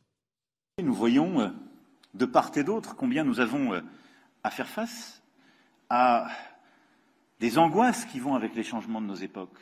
Nous menons aux Pays-Bas comme en France des réformes difficiles qui soulèvent parfois des protestations. Il faut accompagner, il faut accepter euh, parfois la controverse et il faut essayer de bâtir un chemin d'avenir. Et voilà, et cette visite d'État du président Macron a été à nouveau perturbée par des manifestants. Euh, ils ont été interpellés d'ailleurs euh, à l'université d'Amsterdam. Le porte-parole de la police précise qu'ils ont été arrêtés pour trouble à l'ordre public et menaces car ils couraient en direction du président français. Les chiffres de la police à la veille de cette euh, nouvelle journée de manifestation, selon nos informations, Europe 1 et CNews, 11 500 agents seront mobilisés demain en France, dont 4 200 dans la capitale. Manifestation, mais cette fois à Sainte-Soline, les tirs de LBD de deux gendarmes depuis des quads ont été effectués en l'état de la légitime défense. C'est ce que conclut l'enquête de l'inspection générale de la gendarmerie nationale. Ce rapport précise que les deux gendarmes n'ont commis aucune faute et qu'ils n'ont touché aucun manifestant. Et puis toujours à propos de Sainte-Soline, alors que la Ligue des droits de l'homme accuse les forces de l'ordre d'avoir entravé l'intervention des secours, Elisabeth Borne s'est exprimée sur ce sujet. Écoutez-la. J'ai beaucoup de respect pour ce que la LDH a incarné. Je ne comprends plus certaines de ses prises de position. Cette incompréhension n'est pas nouvelle. Elle s'est fait, jour dans ses ambiguïtés face à l'islamisme radical et elle s'est confortée depuis quelques mois. Voilà pour les propos d'Elisabeth Borne à propos de la Ligue des droits de l'homme. On termine par le prince Harry qui assistera tout seul au couronnement de son père, le roi Charles III. Buckingham met fin au suspense et confirme dans un communiqué la présence du duc de Sussex le 6 mai à l'abbaye de Westminster à Londres. Le palais précise que la duchesse Meghan et leurs enfants resteront en Californie. Voilà pour la page Royals. Dans Punchline, il est 18h02. On est avec Karim Zerebi. Bonsoir Karim. Bonsoir François Pupponi, ancien député. Bonsoir. Bonsoir Auteur de ce livre La gauche en perdition aux éditions du CERF. On va en reparler avec vous. Le commissaire Lebars. Donc bonsoir. est là. Bonsoir. Geoffroy Lejeune, de, directeur de la rédaction de Valeurs Actuelles. Bonsoir, Geoffroy. Et Eric Revel. Bonsoir, Eric, est-ce que vous êtes inquiet de cette douzième journée de manifestation euh, demain dans toute la France? En tout cas, les commerçants le sont. Euh, certains d'entre eux sont déjà en train de, se barricader sur le parcours des manifestations. On va voir un exemple à Rennes où Michael Chailloux, notre correspondant, s'est rendu. Euh, ils sont épuisés, les commerçants, et ils disent leur ras-le-bol. Écoutez. À Rennes, une centaine de commerces sont recouverts de contreplaqués, préventivement ou parce qu'en dessous, les vitrines ont été détruites. Banques et agences immobilières sont les cibles privilégiées des casseurs. Pas question de parler aux journalistes. Les commerçants touchés préfèrent laisser leurs représentants s'exprimer. Certains craignent des représailles, certains ont peur. Euh, si c'est pas eux-mêmes qui ont peur, leurs équipes ont peur, et les équipes commencent à, être très réticentes à l'idée de communiquer. D'autres ont des ordres de, la, de leur franchiseur, par exemple, ou ont des ordres de leur direction de ne surtout pas communiquer. Selon l'enquête réalisée par Carré Rennais auprès de 1000 commerces, en moyenne, en mars, le chiffre d'affaires est en baisse de 60% dans le centre-ville. Et cet habitant rennais le ressent. Toutes ces vitrines cassées, toute cette ambiance morose un petit peu du centre-ville, on n'a plus actuellement vraiment envie de venir euh, sereine. Autre cas de figure, une boutique de lingerie où la chute du chiffre d'affaires s'est limitée à 20% en février et mars. Les jours de manifestation, l'équipe a la peur au ventre. Quand on a des, feux de poubelle devant chez nous, que ça cogne sur les vitrines, c'est affolant. C'est la première fois dans 17 ans qu'on a fait zéro sur une journée de manifestation. Dans les prochains jours, les commerçants rennais rencontreront la mairie pour lancer une campagne de dynamisation du centre-ville au plus vite. Voilà pour ce reportage euh, assez euh, parlant de, de Michael Chailloux. Euh, commissaire Le Bars, on est sur un ras-le-bol total des commerçants et on les comprend mais c'est très bien qu'on parle des victimes de ces manifestations parce qu'on n'en parle pas souvent et en tant que policier on sait très bien de qui il s'agit parce que d'abord on va les voir en tant que policier pour leur dire attention le trajet de la manifestation mhm. va passer devant vos commerces protégez-vous donc ces, ces gens-là ils endossent quand même plusieurs risques et plusieurs coûts euh, quand ils font les choses bien, ils se barricadent, ils font installer des panneaux en bois, ça coûte une fortune, c'est découpé sur mesure. Et parfois, on l'a vu dans des images de manifs, en plus, ils sont arrachés. Et les délinquants, parce que c'est pas les manifestants, c'est les délinquants qui, qui infestent les manifs, euh, cassent euh, le, les, moyens de protection. Ils ont des pertes de chiffre d'affaires, parce que dans une journée de grosses manifestations, inutile de vous dire qu'il y a zéro client. Et ça, ça se répète comme ça de, de semaine en semaine. Ils ont connu les gilets jaunes. Donc moi, je trouve ça très bien qu'on parle d'eux, parce que j'en ai rencontré en tant que policier. J'en ai vu pleurer devant mes yeux avec leur commerce qui était foutu euh, et qui mettaient en liquidation, qu'ils allaient vendre tellement ils étaient euh, à bout. Alors c'est peut-être pas aussi euh, euh, grave que des mm. blessures physiques ou des décès. Fort heureusement, il n'y a pas de décès dans les manifestations. Mais ces gens-là, ils ont une vie derrière. Ils entretiennent aussi des familles. Ils sont là pour faire du commerce, comme son nom l'indique, et ils subissent à peu près l'horreur parce que les trajets de manifestation, vous savez, dans les villes, c'est souvent les mêmes. Hein. Mm. ça change assez peu. Hein. Pour Paris, c'est Bastille, République, Nation. Hein. C'est à peu près toujours ce triangle-là. Parfois, il y a une variante, ça finit à Opéra, mais c'est souvent les mêmes qui subissent ça. Donc moi, je trouve ça très bien qu'on en parle parce que ces gens-là, bah, ils souffrent à tous les à, tout mmh, niveau. Mmh, mmh. François Pupponi, euh, vous acquiescez comme Karim Oui, c'est moi je connais par exemple je connais bien les, patrons de la Rotonde. Oui, c'est le restaurant euh, qui a été brûlé à Paris. Enfin, la, la, ah, Alors, ça a été brûlé une première fois, ah, volontairement. Oui, oui. Et puis, là, la bâche a brûlé de nouveau.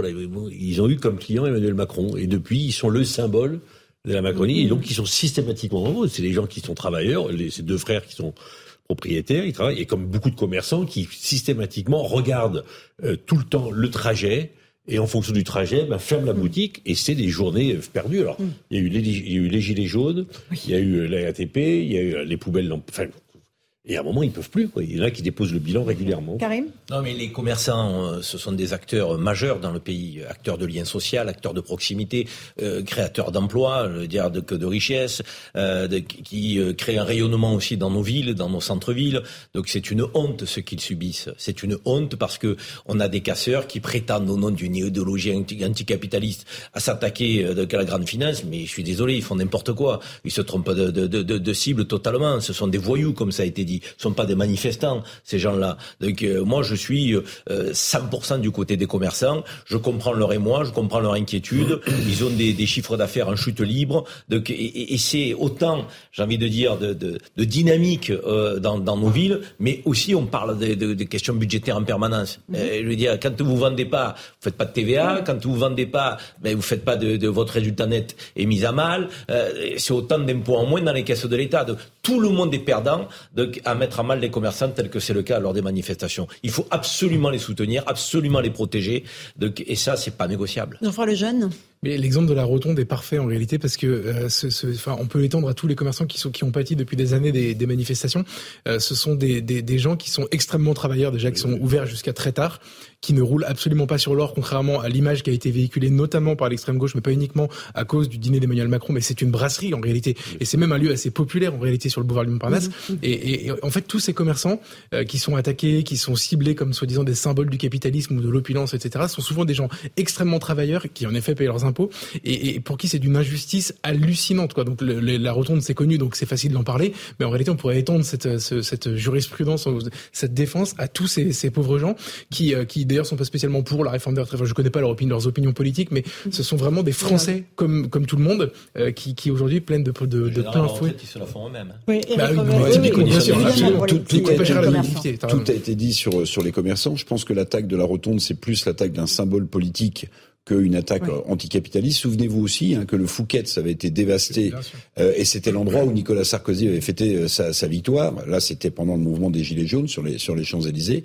Mais ce qui m'a beaucoup frappé dans le reportage qu'on a vu, Laurence, au-delà de tout ce qui a été dit très juste sur, sur les commerçants et sur leur chiffre d'affaires, c'est euh, maintenant des gens qui refusent de parler devant les caméras parce ah, qu'ils craignent, ils craignent, ils sont menacés. C'est-à-dire qu'on est en train de, et là je parle évidemment des casseurs, je parle de ce que le commissaire appelait des, des voyous, des délinquants. C'est-à-dire qu'aujourd'hui, non seulement les, les, les, victimes sont des victimes, et mais les victimes ont peur de parler. Elles ont peur de dire. Ces commerçants ont peur de dire qu'on va s'en prendre, qu'on s'en est pris à leur magasin, qu'on les a pillés. Ils sont reconnus et qu'après les types viennent leur, vous vous rendez compte dans quoi on est en train de basculer en fait Mais nous, on donne le nombre de journalistes à l'antenne de peur qu'ils se fassent C'est pas nouveau, c'est pas nouveau, c'est pas nouveau. Les victimes ont toujours eu peur de parler. Non, on va parler de Nice tout à l'heure. Les quartiers, tu crois qu'ils parlent, les victimes Elles parlent pas. Les derniers mots, Eric, Ce que je veux dire, c'est qu'on va crescendo vers une violence qui n'a plus de limite. Au mouvement, au moment des, du mouvement des Gilets jaunes, il y avait aussi des commerces qui avaient été ravagés. On avait des commerçants qui parlaient. Moi, c'est la première fois que dans un reportage,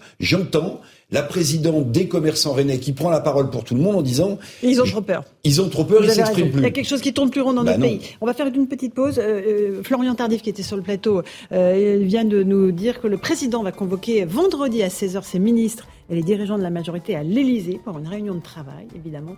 Ce sera après la journée de manifestation et sans doute après la décision du Conseil constitutionnel. Voilà donc Emmanuel Macron qui réunit son état-major, peut-être réunion de crise, sait-on.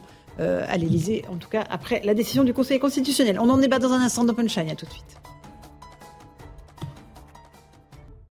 18h15 euh, en direct, euh, nous nous retrouvons sur Europe 1 et sur CNews pour Punchline. On va rejoindre Vincent Fernandez sur le trajet de la manifestation qui aura lieu demain contre la réforme de retraite entre Opéra et Bastille. Bonsoir Vincent, vous êtes avec Charles Pousseau. D'abord, vous avez rencontré quelques commerçants. on disait précédemment qu'ils sont inquiets, vous nous confirmez, j'imagine quelques commerçants effectivement euh, assez inquiets ici autour de, de, la, de, la, place de la Bastille. Néanmoins, rassurés euh, d'une seule chose, et eh bien c'est que le trajet de la manifestation de demain démarrera ici depuis la place euh, de l'Opéra, pardonnez-moi. et effectivement, c'est vrai que ce qu'il nous disait, c'est qu'en général, les éléments perturbateurs arrivent en cours de trajet, voire même à la fin du trajet, mais non pas au début de cette manifestation. Néanmoins, eh bien, il y a beaucoup de, de magasins qui, qui, ont terminé ou qui commencent à se barricader avant cette manifestation de, de, demain. Il y a juste à de nous, hein, cette euh, boutique de téléphonie mobile qui vient tout juste de terminer de se barricader. Aucune banque euh, d'ailleurs n'a laissé euh, ses vitrines sans ces, grandes plaques de bois sur le trajet. Et effectivement, il y a également un kiosquier euh, juste à côté de nous qui nous disait euh, un petit peu plus tôt eh bien qu'il avait été partiellement incendié son kiosque il y a deux semaines lors de la manifestation qui s'était terminée ici euh, place de l'Opéra. Il a rouvert hier et demain il devra déjà fermer ses portes en prévision justement au cas où ça devait dégénérer ici place de l'Opéra. Pour ce qui est du dispositif demain, 11 500 policiers et gendarmes déployés sur toute la France, 4200 uniquement à Paris et on attend 500 à 1000 éléments perturbateurs à Paris dans le cortège parisien. Merci Vincent Fernandez avec Charles Pousseau sur place euh, dans la capitale. Le commissaire c'est à peu près le même étiage que lors de la dernière mobilisation, 500 à 1000 éléments radicaux qui seront sans doute en tête de cortège aussi oui, bah, ce sont des prévisions. Hein. Il n'y a pas de, de, de, science exacte sur ce type de prévision, mais on voit bien qu'avec la répétition et puis avec la qualité de nos services de renseignement, on a toujours les éléments perturbateurs. Alors je vais vous dire, hein, qu'ils soient 300, 500, 600, euh, c'est, euh, c'est, ça change pas grand-chose. Une fois qu'on a des nébuleuses ou un, ou un black bloc qui, sera, qui se regroupe, notre travail à nous, c'est de faire en sorte de l'empêcher de nuire euh, sur les manifestants et donc euh, de s'en prendre à la tête de cortège, puis également l'empêcher d'agir. On, on, voit, on reparle de la rotonde, je les vois à l'image. Souvenez-vous des policiers qu'on a mis en sécurisation devant la rotonde le, le, nombre de projectiles, ça pourrait même se peser peut-être en centaines de kilos qu'ils ont reçus. Mhm. C'est juste sidérant pour ceux qui se disent que les policiers, euh, ils font que leur travail et qu'il n'y a pas, pour certains qui n'ont pas d'empathie sur ce qu'ils vivent, on leur demande d'être dans la résilience. Ils gardent un commerce pour euh, faire en sorte que ce commerce brûle pas. Ils ont reçu, ils ont fini repeint dans toutes les couleurs. Ça, ça pourrait peut-être à la limite mhm. faire rire, mais en l'occurrence, il y a rien de drôle à ça parce que c'est humiliant. Ils ont reçu des pavés, des projectiles en tout genre. C'était une pluie incessante. Donc c'est ça le, la, la, journée de demain qui attend certains de nos policiers et de nos gendarmes parce que euh, on a on a nos deux nos, les deux forces qui sont engagées euh, demain. Et puis j'entendais aussi le, votre journaliste. J'ai oublié de préciser une chose, c'est qu'il y a des commerçants eux qui sont sur un autre coût qui est considérable, c'est que quand les vitrines sont descendues plusieurs fois, vous avez les assurances qui vous abandonnent. et j'ai aussi rencontré des commerçants qui n'ont plus de compagnie d'assurance parce que c'est plus remboursable tellement leurs vitrines ont été cassées. Et donc c'est des gens qui sont complètement démunis et qui se retrouvent à chaque fois quand ils sont sur un cortège mm avec la peur au ventre. Moi, j'en connais, ils restent dans leur commerce en faisant en sorte d'être le plus nombreux possible pour essayer de protéger euh, ce qu'il y a de protégeable. C'est extrêmement compliqué. Un tout petit mot du dispositif de maintien de l'ordre demain, euh, commissaire Lebars, à peu près le même euh, que la dernière fois, 11 500 policiers sur l'ensemble du territoire, un peu plus de 4 200 à, à Paris. la stratégie a bien fonctionné lors des dernières manifestations, selon vous? Mais c'est, je vais être prudent sur les mots que je vais employer parce que quand on voit le climat de polémique et de défiance dans lequel on est, si je vous dirais que ça a bien fonctionné, hein. j'entends déjà les gens qui hurlent. C'est, vous savez, euh, tout va bien quand on est dans le maintien de l'ordre. Moi, c'est ce que j'essaie de faire comprendre sur les plateaux. C'est quand on commence à gérer le désordre que ça devient compliqué. Il faut toujours rappeler des choses essentielles. Le désordre, ça vient pas de la police ou de la gendarmerie. Ça vient de ceux qui viennent semer le désordre, des délinquants, des voyous, des, des, des black blocs, de tout ce qu'on veut comme anarchiste. Et une fois qu'on gère le désordre, ben, je ne connais aucune force au monde, aucune.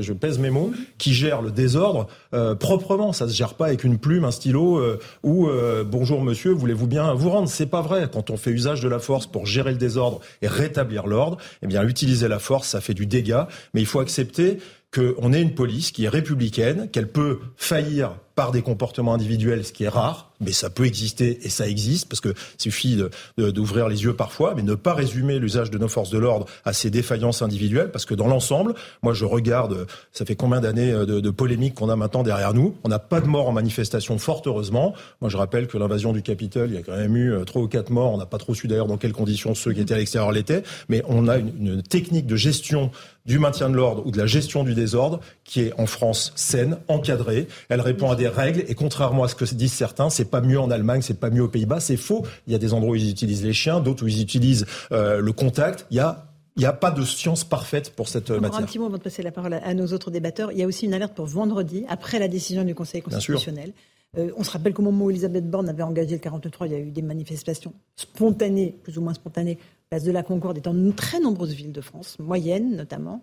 Euh, il y, a, une alerte pour vendredi aussi, après la décision du Conseil? Il y a bien sûr une alerte et il y a une pré-mobilisation. Il y aura des effectifs de police euh, et de gendarmerie partout en France en nombre. C'est beaucoup plus difficile pour nous, hein, il faut dire les choses. C'est que demain, c'est une journée, entre guillemets, organisée. Il y aura du désordre dans l'organisation, alors que vendredi, ça ne va être que de l'improvisation. Et s'il y a une décision qui déplaît euh, je ne sais pas à qui, et qu'il y a des mouvements spontanés. Ça, c'est ce qu'il y a de plus difficile pour les forces de l'ordre, c'est de faire face à des mouvements spontanés. Alors, il va falloir faire le tri entre ce qui est de l'ordre festif, euh, peut-être un peu de désordre léger, parce qu'il faut peut-être parfois accepter l'idée qu'un désordre léger, ben, mhm. euh, un désordre léger peut s'arrêter seul. C'est extrêmement délicat. On est dans la capitale, hein, c'est pas la même gestion mhm. que le désordre dans certains quartiers. Moi, j'ai, vous savez, je suis un produit entre guillemets de la, de la banlieue. Quand il y avait des violences urbaines, une poubelle qui brûle, une voiture qui brûle, s'il n'y a pas de propagation, on évite euh, de, de, trop se montrer pour éviter euh, à ceux qui seraient tentés de, d'affronter les, les, forces de l'ordre mhm. de se montrer. Mais on est dans la capitale, il y a des symboles, il y a des choses qui peuvent pas être laissées euh, en l'état. Donc ça va être une journée sans doute compliquée selon la décision qui sera rendue par le Conseil constitutionnel.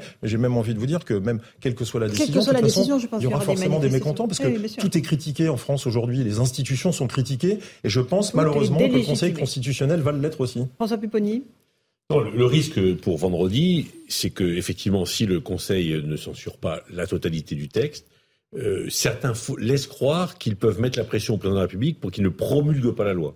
Ce qui n'est pas possible parce que le Parlement aura voté, le Conseil aura validé, et donc le président n'a pas le droit de ne pas promulguer. Bah, il y a un précédent quand même. Oui, mais, juridiquement, on va dire, c'est un président, vous, mais, un président qui dit je ne promulgue pas une loi, enfin, surtout qu'en plus c'est lui qui la voulait la loi. Oui, bien, sûr, bien sûr. mais certains laissent vous croire. Vous parlez de quel président le CPA C'est moi qui parlais, pardon. Ah oui, et donc laisse croire que bon.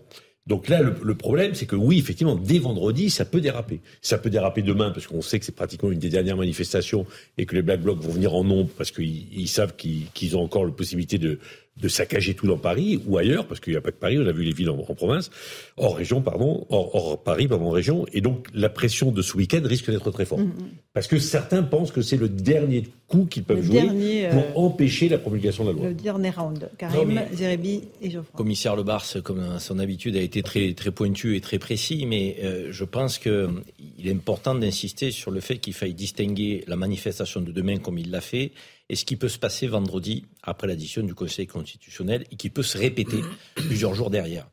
Euh, demain, on a une manifestation organisée par l'intersyndicale, avec un service d'ordre de l'intersyndicale, qui travaille en collaboration avec la police euh, et les gendarmes mobiles. Et ça se fait remarquablement bien euh, pour maîtriser les casseurs, les voyous, les black blocs, qui sont des professionnels de la guérilla, faut-il le rappeler, et auxquels on aura affaire demain. Mais à partir de vendredi, ça n'est plus la même donne.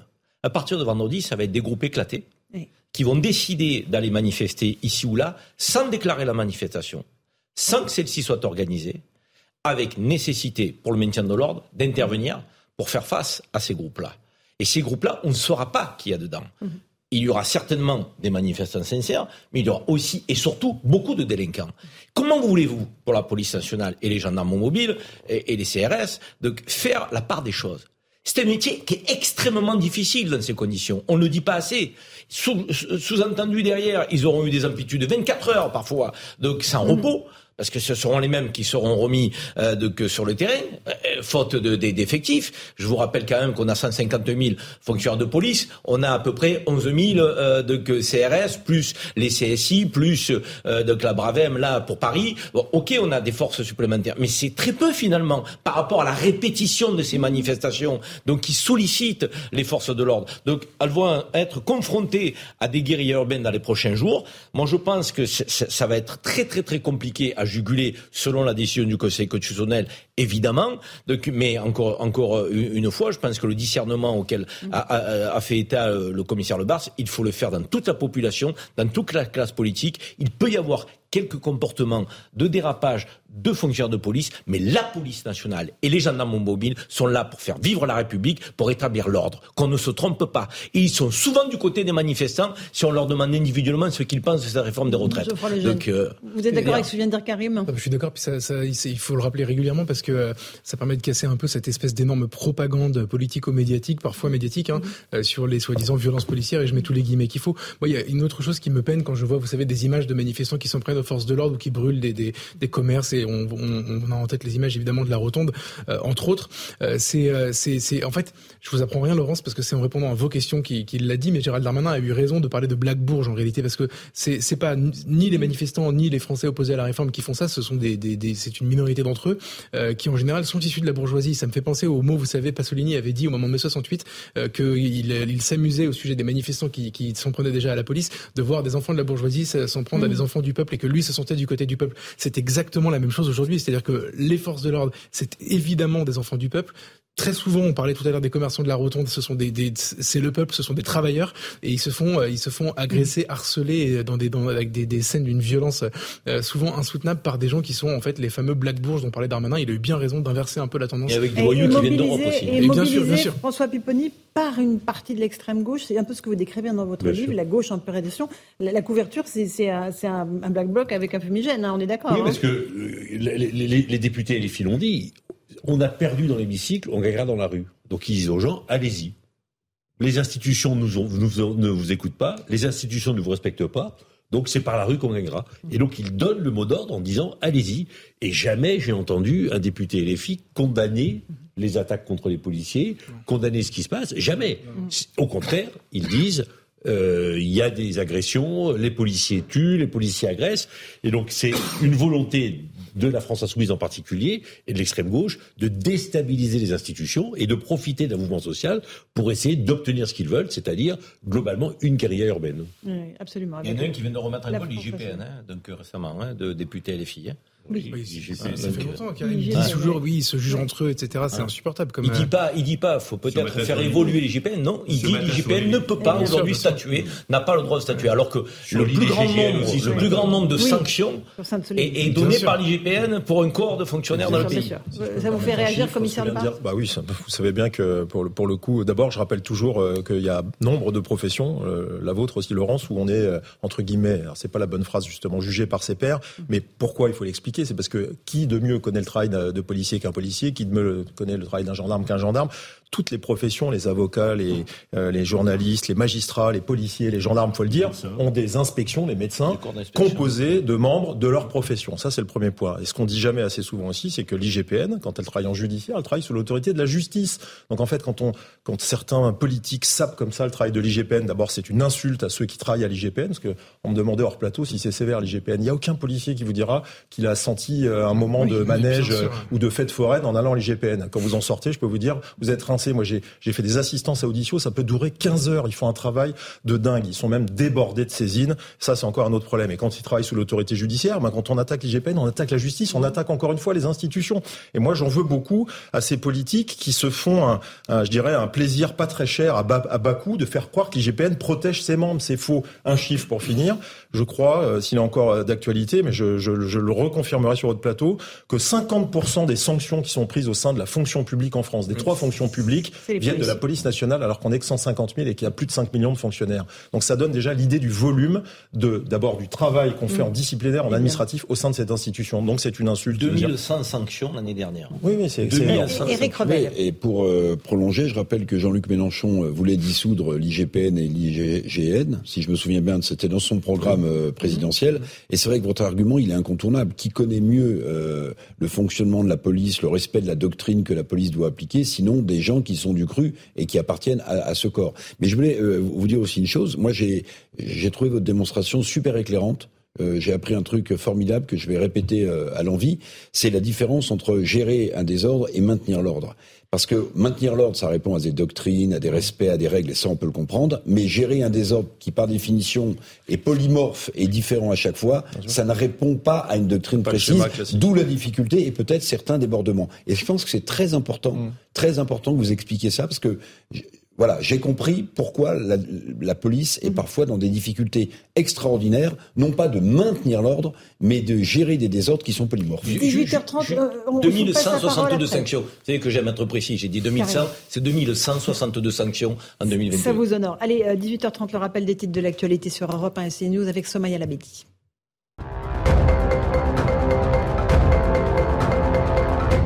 L'acte de, la mobilisation des éboueurs contre la réforme des retraites avec ce nouvel appel à la grève reconductible à partir de demain. On repart parce que pour nous, cette réforme des retraites doit tomber et ce, quelle que soit la décision du Conseil constitutionnel. Vendredi a déclaré Régis Vicelli, secrétaire général CGT FTD NEA. Au plus fort du mouvement, plus de 10 tonnes de déchets jonchaient le sol de la capitale. Lancement de la campagne de déclaration des revenus 2022 dès demain pour les déclarant en ligne. Elle prendra fin le 25 mai, le 1er juin ou le 8 juin, selon votre département de résidence, avec euh, quelques nouveautés cette année. Le barème de l'impôt sur le revenu a été revalorisé de 5,4% pour tenir compte de l'inflation, tout comme le barème de l'indemnité kilométrique. Et puis, l'été 2023 sera-t-il propice aux canicules et aux sécheresses en Europe et en France? C'est en tout cas ce que prévoient les principaux modèles de prévision qui tablent sur de nouvelles périodes caniculaires au mois de juin, juillet et août. La France pourrait même enregistrer un nouveau record de chaleur cet été. Merci Samaya Labidi. On fait une pause. On se retrouve dans un instant dans Punchline. Emmanuel Macron annonce qu'il va proposer aux syndicats d'échanger dans un esprit entre guillemets de concorde après la décision du Conseil constitutionnel. Voilà, ça bouge du côté de. En attendant cette décision de vendredi et la manif de demain. A tout de suite dans Punchline, dans le débat. 18h35, euh, de retour sur le plateau de Punchline sur Europe 1 et sur CNews. Emmanuel Macron annonce donc depuis Amsterdam qu'il va rencontrer les syndicats. En tout cas, il va les convier dans un esprit de concorde à l'Élysée. On écoute le président. J'engagerai pour tout ce qui les concerne les partenaires sociaux euh, à, pouvoir revenir. Je sais que la période gardera encore les traces des, désaccords du moment, mais je le ferai avec euh, l'esprit de, de, concorde et la volonté d'engager la suite, quelle que soit la décision. Et je ne la connais pas comme vous avant qu'elle ne soit rendue. Voilà pour euh, l'esprit de concorde, euh, François Pupponi. Il faut essayer de reprendre la main. Il faut essayer de les faire revenir en tout cas à la table de bah, Il faut tourner la, page, voilà, de la page puis parler d'autres choses. Mais ils ne veulent pas tourner la page, les syndicats. Je sais bien, mais le président va hein. essayer. on verra bien ce qu'il. D'abord, on attendra ce qu'il dira le Conseil constitutionnel, mais il va essayer ensuite. Il faudra bien, après cette réforme, si elle est adoptée, continuer à fonctionner, à faire vivre les institutions. Mm. Donc le président a raison. Après, est-ce que les syndicats viendront On verra. Est-ce qu'ils accepteront de dialoguer Je pense qu'ils iront. Oui. Mais de toute façon, le dialogue reprendra un jour ou l'autre. C'est mm. impensable qu'il n'y ait plus de discussion entre le gouvernement. Parce que la loi travail, elle va arriver quand même. Il y a la loi travail, puis il y a d'autres débats dans le pays qui vont intervenir. Donc le dialogue reprendra. Mm. Il a toujours repris. Et il faut que dans une démocratie, il fonctionne. Karim, on voit le président qui veut ouvrir euh, d'emblée, après la décision du Conseil constitutionnel, une autre séquence. Donc euh, sa volonté est d'ouvrir notre séquence. Après, euh, il restera des traces, évidemment il veut aussi, dans cette séquence nouvelle, peut-être fracturer le front syndical euh, et proposer mhm. euh, euh, d'aller sur des terrains de, de, débat et de négociation alléchants pour les syndicats, puisqu'il y a quand même des sujets fondamentaux pour les travailleurs et pour les salariés français dans la loi travail. Je pense qu'il va essayer de les appâter avec ça. y parviendra-t-il? Je ne le sais pas. D'ailleurs, nous ne savons pas ce qui sortira du Conseil constitutionnel. Il y aura peut-être des articles qui seront retoqués. le RIP, s'il ne l'est pas, ben, les syndicats vont lui expliquer au cours de cet entretien mais qui se dirigeront vers euh, la mobilisation, vers le revenu d'initiative partagée. Donc voilà, c'est une, hmm. c'est une nouvelle séquence que le président voudra appréhender lui-même en direct. Il a laissé euh, cette séquence un peu larvée, là, cette fin de, de, de première séquence euh, gérée par Elisabeth Borne. Il veut prendre la main sur la deuxième qui doit s'ouvrir après l'édition du Conseil constitutionnel. Eric Revel, il peut reprendre la main ou bah, ça va être très compliqué? C'est souhaitable qu'il la reprenne. Maintenant, est-ce qu'il est en position de le faire? Moi, je, je doute. Et est-ce que dans cette première réunion, il ne va pas subir une sorte de fin de non-recevoir recevoir. Euh, vous voyez, dans un premier temps, c'est-à-dire ou bien des syndicats qui ne s'y rendraient pas, mhm. euh, en disant on vous a demandé euh, de, vous voir il y a quelques semaines pour essayer de désamorcer la crise, vous avez refusé. Aujourd'hui, on n'est pas à votre disposition. Ou alors aller à la réunion et rester extrêmement peu de temps et dire bah pour l'instant on n'a rien à vous dire et vous n'avez rien à nous dire. Et ça, politiquement, ça consacrerait le fait que le président de la République, plus que Elisabeth Borne, est dans une impasse totale. Oui. Mais Elisabeth Borne est dans une impasse aussi. Euh, oui, mais Elisabeth Borne, elle est première ministre. On a bien compris que s'il y a, comme l'a dit Laurent Berger, une crise démocratique dans ce pays, elle cible moins, euh, j'allais dire, ce fusible à un mhm. coup qu'est le Premier ministre par définition dans la Constitution de la Ve République, que le président de la République lui-même, puisqu'on sait que c'est sa réforme qu'il y tient, qu'il ne veut pas, qu'il n'a pas voulu bouger, qu'il n'a pas voulu mhm. recevoir les syndicats. Imaginez que les syndicats ils reçoivent officiellement, les médias s'en emparent et les syndicats disent bah, nous, on n'y va pas. On n'ira pas Non, ça, je, eh ben, Non, je crois que les syndicats iront, parce que de toute façon, ils sont toujours ouverts au dialogue, ils l'ont dit. Surtout si le Conseil constitutionnel censure quelques articles. Ça veut dire qu'il faudra revoter sur ces articles. Et donc, il y a de nouveau un débat qui s'instaure sur la loi travail à venir et sur les articles qui seraient censurés. Et donc, je pense que c'est dans ce cadre-là qu'il y a un nouveau dialogue qui va s'instaurer. Parce qu'il y aura de toutes les manières une nouvelle loi annoncé pour le, printemps, mais qui peut être aussi complété par les articles censurés. Donc il y a un espace pour le dialogue.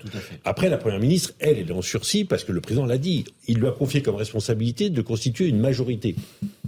Élargir sa majorité. Élargir. Si elle, si elle n'y parvient pas, elle aura échoué dans le rôle que lui a confié le président de la République et donc il faudra en changer. Jean-François, les jeunes, un petit mot sur cette concertation à venir, puis on parlera de sécurité ensuite. Moi, je, me replonge avec, euh, avec euh, intérêt dans le, la période il y a cinq ans, très exactement, où euh, Emmanuel Macron était le président de la République dans une démocratie un peu atomisée. Il était le maître des horloges, le peut-être le, le, seul à avoir la main, etc. Jupiter, on disait à l'époque, et dans une démocratie sociale qui était tout aussi atomisée, où il pensait qu'il allait pouvoir se passer des syndicats. Depuis, il s'est passé deux choses.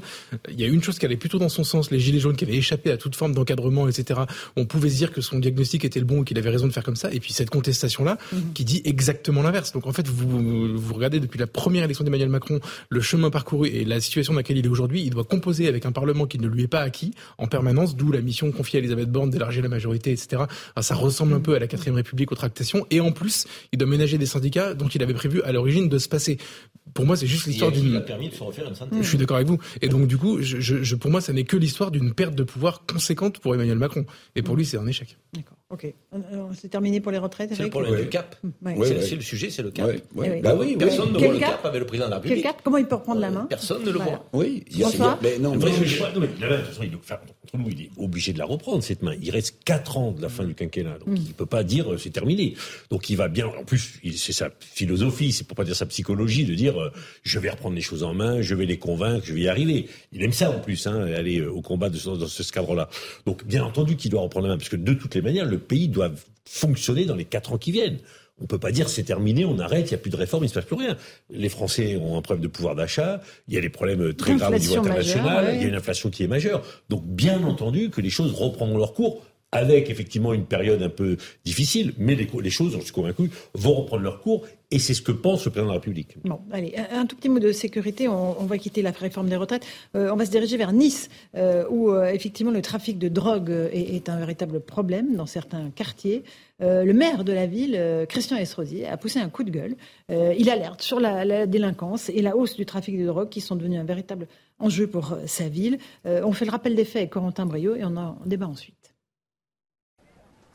C'est un cri de colère du maire de Nice. Christian Estrosi alerte sur la délinquance et le trafic de drogue qui sont devenus un réel problème dans sa ville. Chez nos confrères d'RTL, il s'interroge sur la gestion de ce problème par le gouvernement et interpelle le ministre de l'Intérieur. Lorsque le ministre de l'Intérieur m'a appelé il y a quatre mois pour me dire à ta demande, je t'envoie une euh, compagnie de CRS à demeure. Bah, elle fait du tourisme entre Cannes, Antibes, Nice, etc. Donc le ministre de l'Intérieur ne dit pas la vérité sur la situation que je demande à ce que cette compagnie de CRS soit 24 heures sur 24, jour et nuit, pour qu'on enraye en 15 jours, 3 semaines le problème. C'était Eric Ciotti, député des Alpes-Maritimes, qui a alerté il y a quelques jours via une vidéo sur la situation dans le quartier des Moulins à Nice. Une vidéo qui montre des individus se baladant armés en plein cœur de la cité. Une opération de police a d'ailleurs eu lieu ce mardi dans le même quartier et a vu l'interpellation de sept personnes avec la saisie de cannabis, de cocaïne et d'armes. Une inquiétude pour la ville donc, malgré une situation qui s'améliore. La préfecture des Alpes-Maritimes rapporte une baisse des chiffres de la délinquance à Nice. Alors justement, on est en ligne avec le préfet des Alpes-Maritimes, Bernard Gonzalez. Bonsoir à vous. Merci beaucoup euh, de prendre du temps pour répondre euh, aux antennes de 1 et de CNews. Qu'est-ce que vous répondez euh, à l'interpellation du maire de la ville? Est-ce que les forces de l'ordre, est-ce que vous faites le maximum pour arrêter ces trafics? Oui, bonsoir Madame Ferrari, bonsoir les auditeurs. Et effectivement, je tiens à dire que oui, nous faisons le maximum. Et nous faisons le maximum déjà depuis longtemps. Nous n'avons pas attendu la publication sur les réseaux sociaux de cette vidéo pour agir la priorité euh, qui est accordée par le gouvernement et notamment par le ministre de l'Intérieur, Gérald Darmanin, qui s'est engagé dans ce combat dès son arrivée lors de la place Beauvau, en nous donnant des moyens supplémentaires, des moyens matériels, des moyens affectifs, nous a vraiment donné comme priorité cette lutte contre les stupéfiants, contre les trafics de drogue. Et cela se traduit euh, dans Nice par une action euh, permanente des forces de police qui sont engagées dans les divers quartiers. Aujourd'hui, il est vrai qu'on parle euh, du quartier des Moulins parce que les images qui ont été diffusées sont effectivement inacceptables. Que je comprends euh, la réelle inquiétude euh, des parents, des personnes qui résident dans ce quartier à, à, la vue de ces images, que personnellement je suis choqué. Mais que personnellement, en tant que préfet, avec l'ensemble des policiers engagés depuis des mois sur le terrain, euh, sept jours sur sept, y compris euh, la nuit, pour démanteler petit à petit euh, des réseaux qui s'installent, qui, dès qu'ils sont neutralisés dans un coin, essayent de passer sur un autre coin. Ben, tout ça nécessite effectivement un engagement, un volontarisme que nous avons. J'étais hier soir, vous le savez encore, avec mes effectifs, puisque comme souvent dans la semaine, des résultats avaient été obtenus des interpellations, 7 hier, 7 kilos de résine trois armes, 15 000 euros ont pu être saisis. Et évidemment, cela bouscule un peu les trafiquants et cela suscite des réactions. Et l'après-midi même, les effectifs de police, encore engagés dans ce quartier, ont subi des jets de pierre qui ont brisé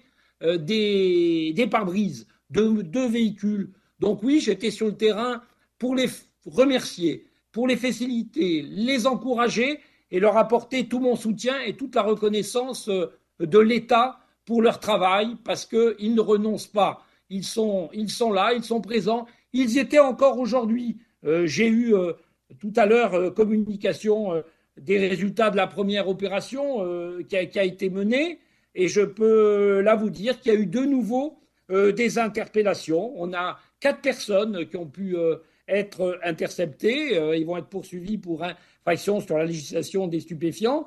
Des individus qui étaient porteurs de capsules de cocaïne et, de résine et qui étaient d'ailleurs euh, en train de, faire euh, des, des, pesées.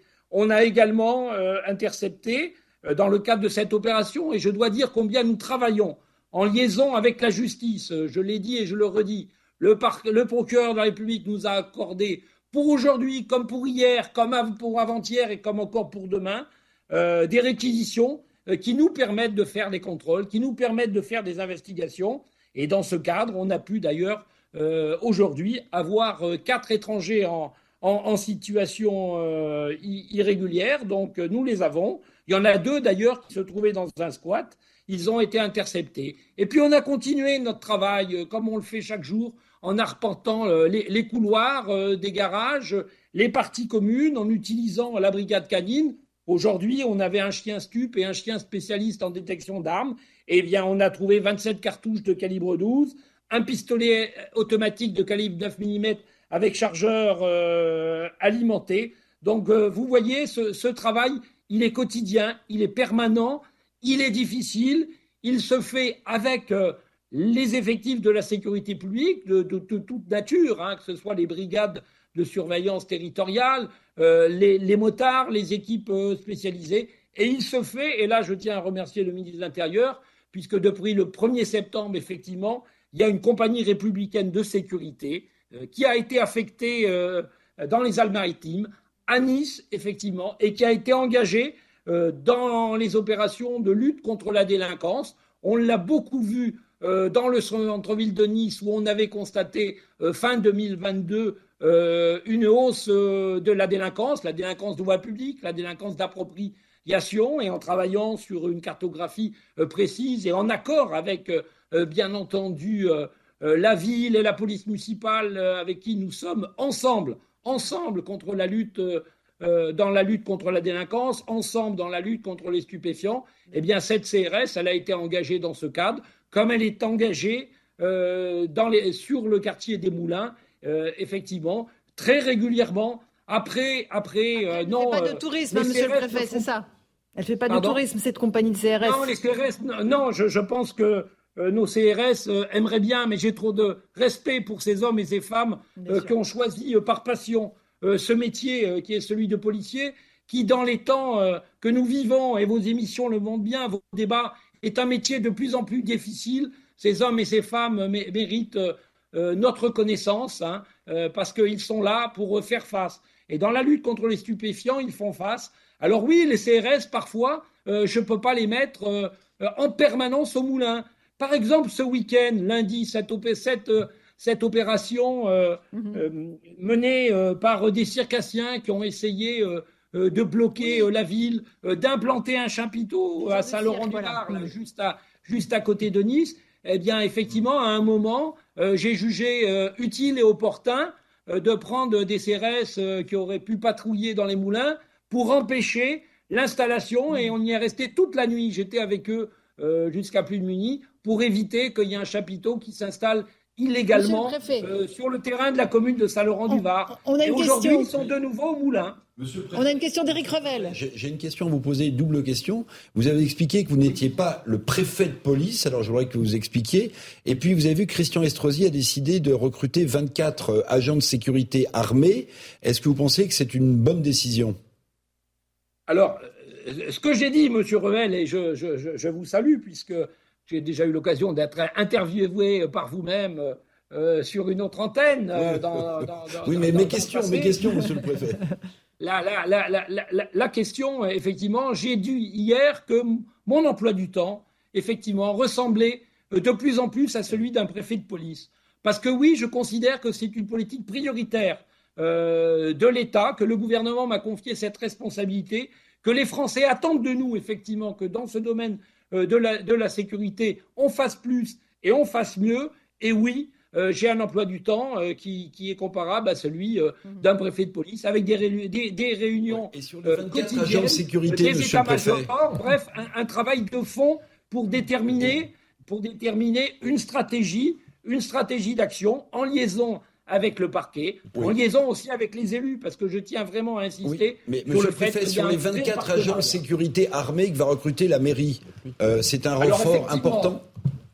Que les bailleurs sociaux, Monsieur Revel, euh, s'engage dans le recrutement de personnel euh, qui soit là pour surveiller ce qui peut se passer dans les parties communes des immeubles. Dans le temps, vous rappelez-vous, il y avait des concierges dans les cités qui étaient là euh, pour rappeler à l'ordre les adolescents un peu turbulents et éviter qu'il y ait des comportements inappropriés menaçant le, bien-être des gens. Que l'on reparte mmh. vers la, mise en place de gardiens de sécurité assermentés et ayant un pouvoir, ça peut effectivement contribuer. Pour ce qui est de l'armement, euh, c'est un sujet à voir avec le procureur de la République, voir dans quelle mesure euh, ils peuvent être armés, mais euh, vous savez que le maniement euh, d'armes à feu est quand même un, sujet particulier qui mérite une réflexion tout à fait profonde. une dernière question de François Pupponi qui est très intéressé aussi. Est-ce que le contrat local de sécurité fonctionne bien à Nice? Est-ce qu'il y a des réunions régulières entre euh, l'État, euh, le, procureur, la municipalité, la, la métropole? Oui, oui, oui, tout à fait, Monsieur Pupponi. Il fonctionne bien et particulièrement dans le domaine de la lutte contre les stupéfiants, puisque le procureur de la République a, a accepté que nous mettions en place un GLTD, un groupe de lutte euh, contre la délinquance euh, spécifique, lutte contre le trafic de drogue. Et donc, il se réunit régulièrement avec l'ensemble des services de l'État. Hein. J'oublie pas la, police judiciaire hein, qui fait également un énorme travail parce que je vous ai beaucoup parlé des effectifs en tenue, mais il y a tous ceux qui ne se voient pas. C'est le travail d'investigation souterrain sous l'autorité des magistrats, euh, des procureurs, c'est-à-dire des enquêtes, des filatures, euh, des écoutes, des surveillances, parce que arrêter les, les, petits, les, les petites mains, arrêter les jambes, euh, il le faut le faire, mais ce qu'il faut aussi, c'est réussir à neutraliser les têtes, les têtes, les chefs de file de ces réseaux. Et je peux vous dire que là, oui, la coopération travaille bien. On a un comité de sécurité euh, Ville de Nice qui se réunit régulièrement aussi. Et j'ai mis en place la semaine dernière, parce que j'ai bien senti qu'il fallait encore pouvoir faire davantage. Et, la ville m'en a remercié euh, dès vendredi. Euh, une nouvelle structure euh, de comité de, suivi des moulins où on, on, examine ce qui s'est passé dans la semaine au moulin, les résultats obtenus et comment on va opérer sur le terrain la semaine suivante. Merci beaucoup, monsieur le préfet, d'avoir pris du temps pour nous répondre très complètement sur Europe 1 et sur CNews. Bernard Gonzalez, préfet des Alpes-Maritimes, pour cette question de Nice très importante. commissaire Le Bars, évidemment, les policiers sont en première ligne, là aussi, hein, ils sont sur le terrain et à l'offensive. tourisme. Oui, mais euh, là, c'est Nice qui fait l'objet d'une actualité. Suite à des images où on a vu des gens circuler en armes moi, vous savez, j'ai travaillé en Seine-Saint-Denis où c'est malheureusement arrivé assez souvent. Il y a des endroits qui font l'objet d'une attention médiatique particulière, euh, à croire que certains imaginent que Nice, ça se résume à la promenade des Anglais. Non, Nice, comme d'autres villes de France, a des quartiers difficiles. D'ailleurs, euh, je veux envoyer une, une, une, petite remarque au, maire euh, de, de, de, Nice parce qu'il euh, fait, il fait un, un petit tacle amical à une compagnie de CRS qui ferait du tourisme. Mais s'il y a bien une personnalité qui connaît bien les quartiers difficiles de sa ville, c'est le maire. Il sait de quoi il s'agit. Et dans ces quartiers difficiles, il ne s'agit pas de découvrir ce qu'on connaît parfaitement. Donc il y a, y a du trafic de drogue, il y a une économie souterraine soutenue, il y a des quartiers très difficiles à Nice comme dans d'autres villes de France. C'est pas Nice plus qu'ailleurs, mais il y a un sujet à Nice, c'est pas c'est mm. pas nouveau. Et puis après, il y a pour résumer ce qui a été dit, parce qu'il y a eu beaucoup de choses qui ont été dites. Il y a ce qui se voit, il y a le travail visible et le travail invisible. Le travail mm. visible, c'est pas ce qui va résoudre le trafic de drogue, mais il en faut. Donc il faut des de, la de la présence terrain. On n'a pas parlé de plan de vidéoprotection, mais la ville de Nice est bien couverte. Je pense que c'est aussi un bel outil de travail. Moi, je l'ai utilisé dans d'autres endroits, et ça peut être un bel outil de travail pour voir un petit peu les choses telles qu'elles se passent, y compris, euh, je dirais, en, pilotage des, des effectifs. Et puis il y a le travail invisible. Et ce travail invisible, il correspond seront pas autant médiatiques parce qu'il prend du temps et il faut que tout ça fonctionne en synergie avec les partenaires. Tout ça a été dit. Les, uns avec les autres, Karim Zeribi, les uns contre les autres. Simplement, je pense que les CRS font leur travail lorsqu'on leur demande. Seulement, ce sont des interventions, euh, je dirais, ponctuelles. Il nous faut une police pérenne dans ces quartiers pour reprendre vraiment le dessus, durablement, 24 heures sur 24, 7 jours sur 7. C'est ce que demandent les habitants. La CRS 8 à Marseille, les CRS à Marseille, font, euh, à Nice font le travail qu'on leur demande, mais ponctuellement, parce qu'ils sont appelés à être mobiles, les compagnies républicaines de sécurité. Il nous faut une police présente dans ces quartiers au quotidien. Merci à tous les cinq d'avoir participé à Punchline. Commissaire Lebar, François Pupponi, auteur de La gauche en perdition. La grande dérive, LFI, EELV, NUPES aux éditions du CERF, Karim Zerebi, Geoffroy Lejeune, Eric Revel. Bonne soirée à vous sur Europe 1.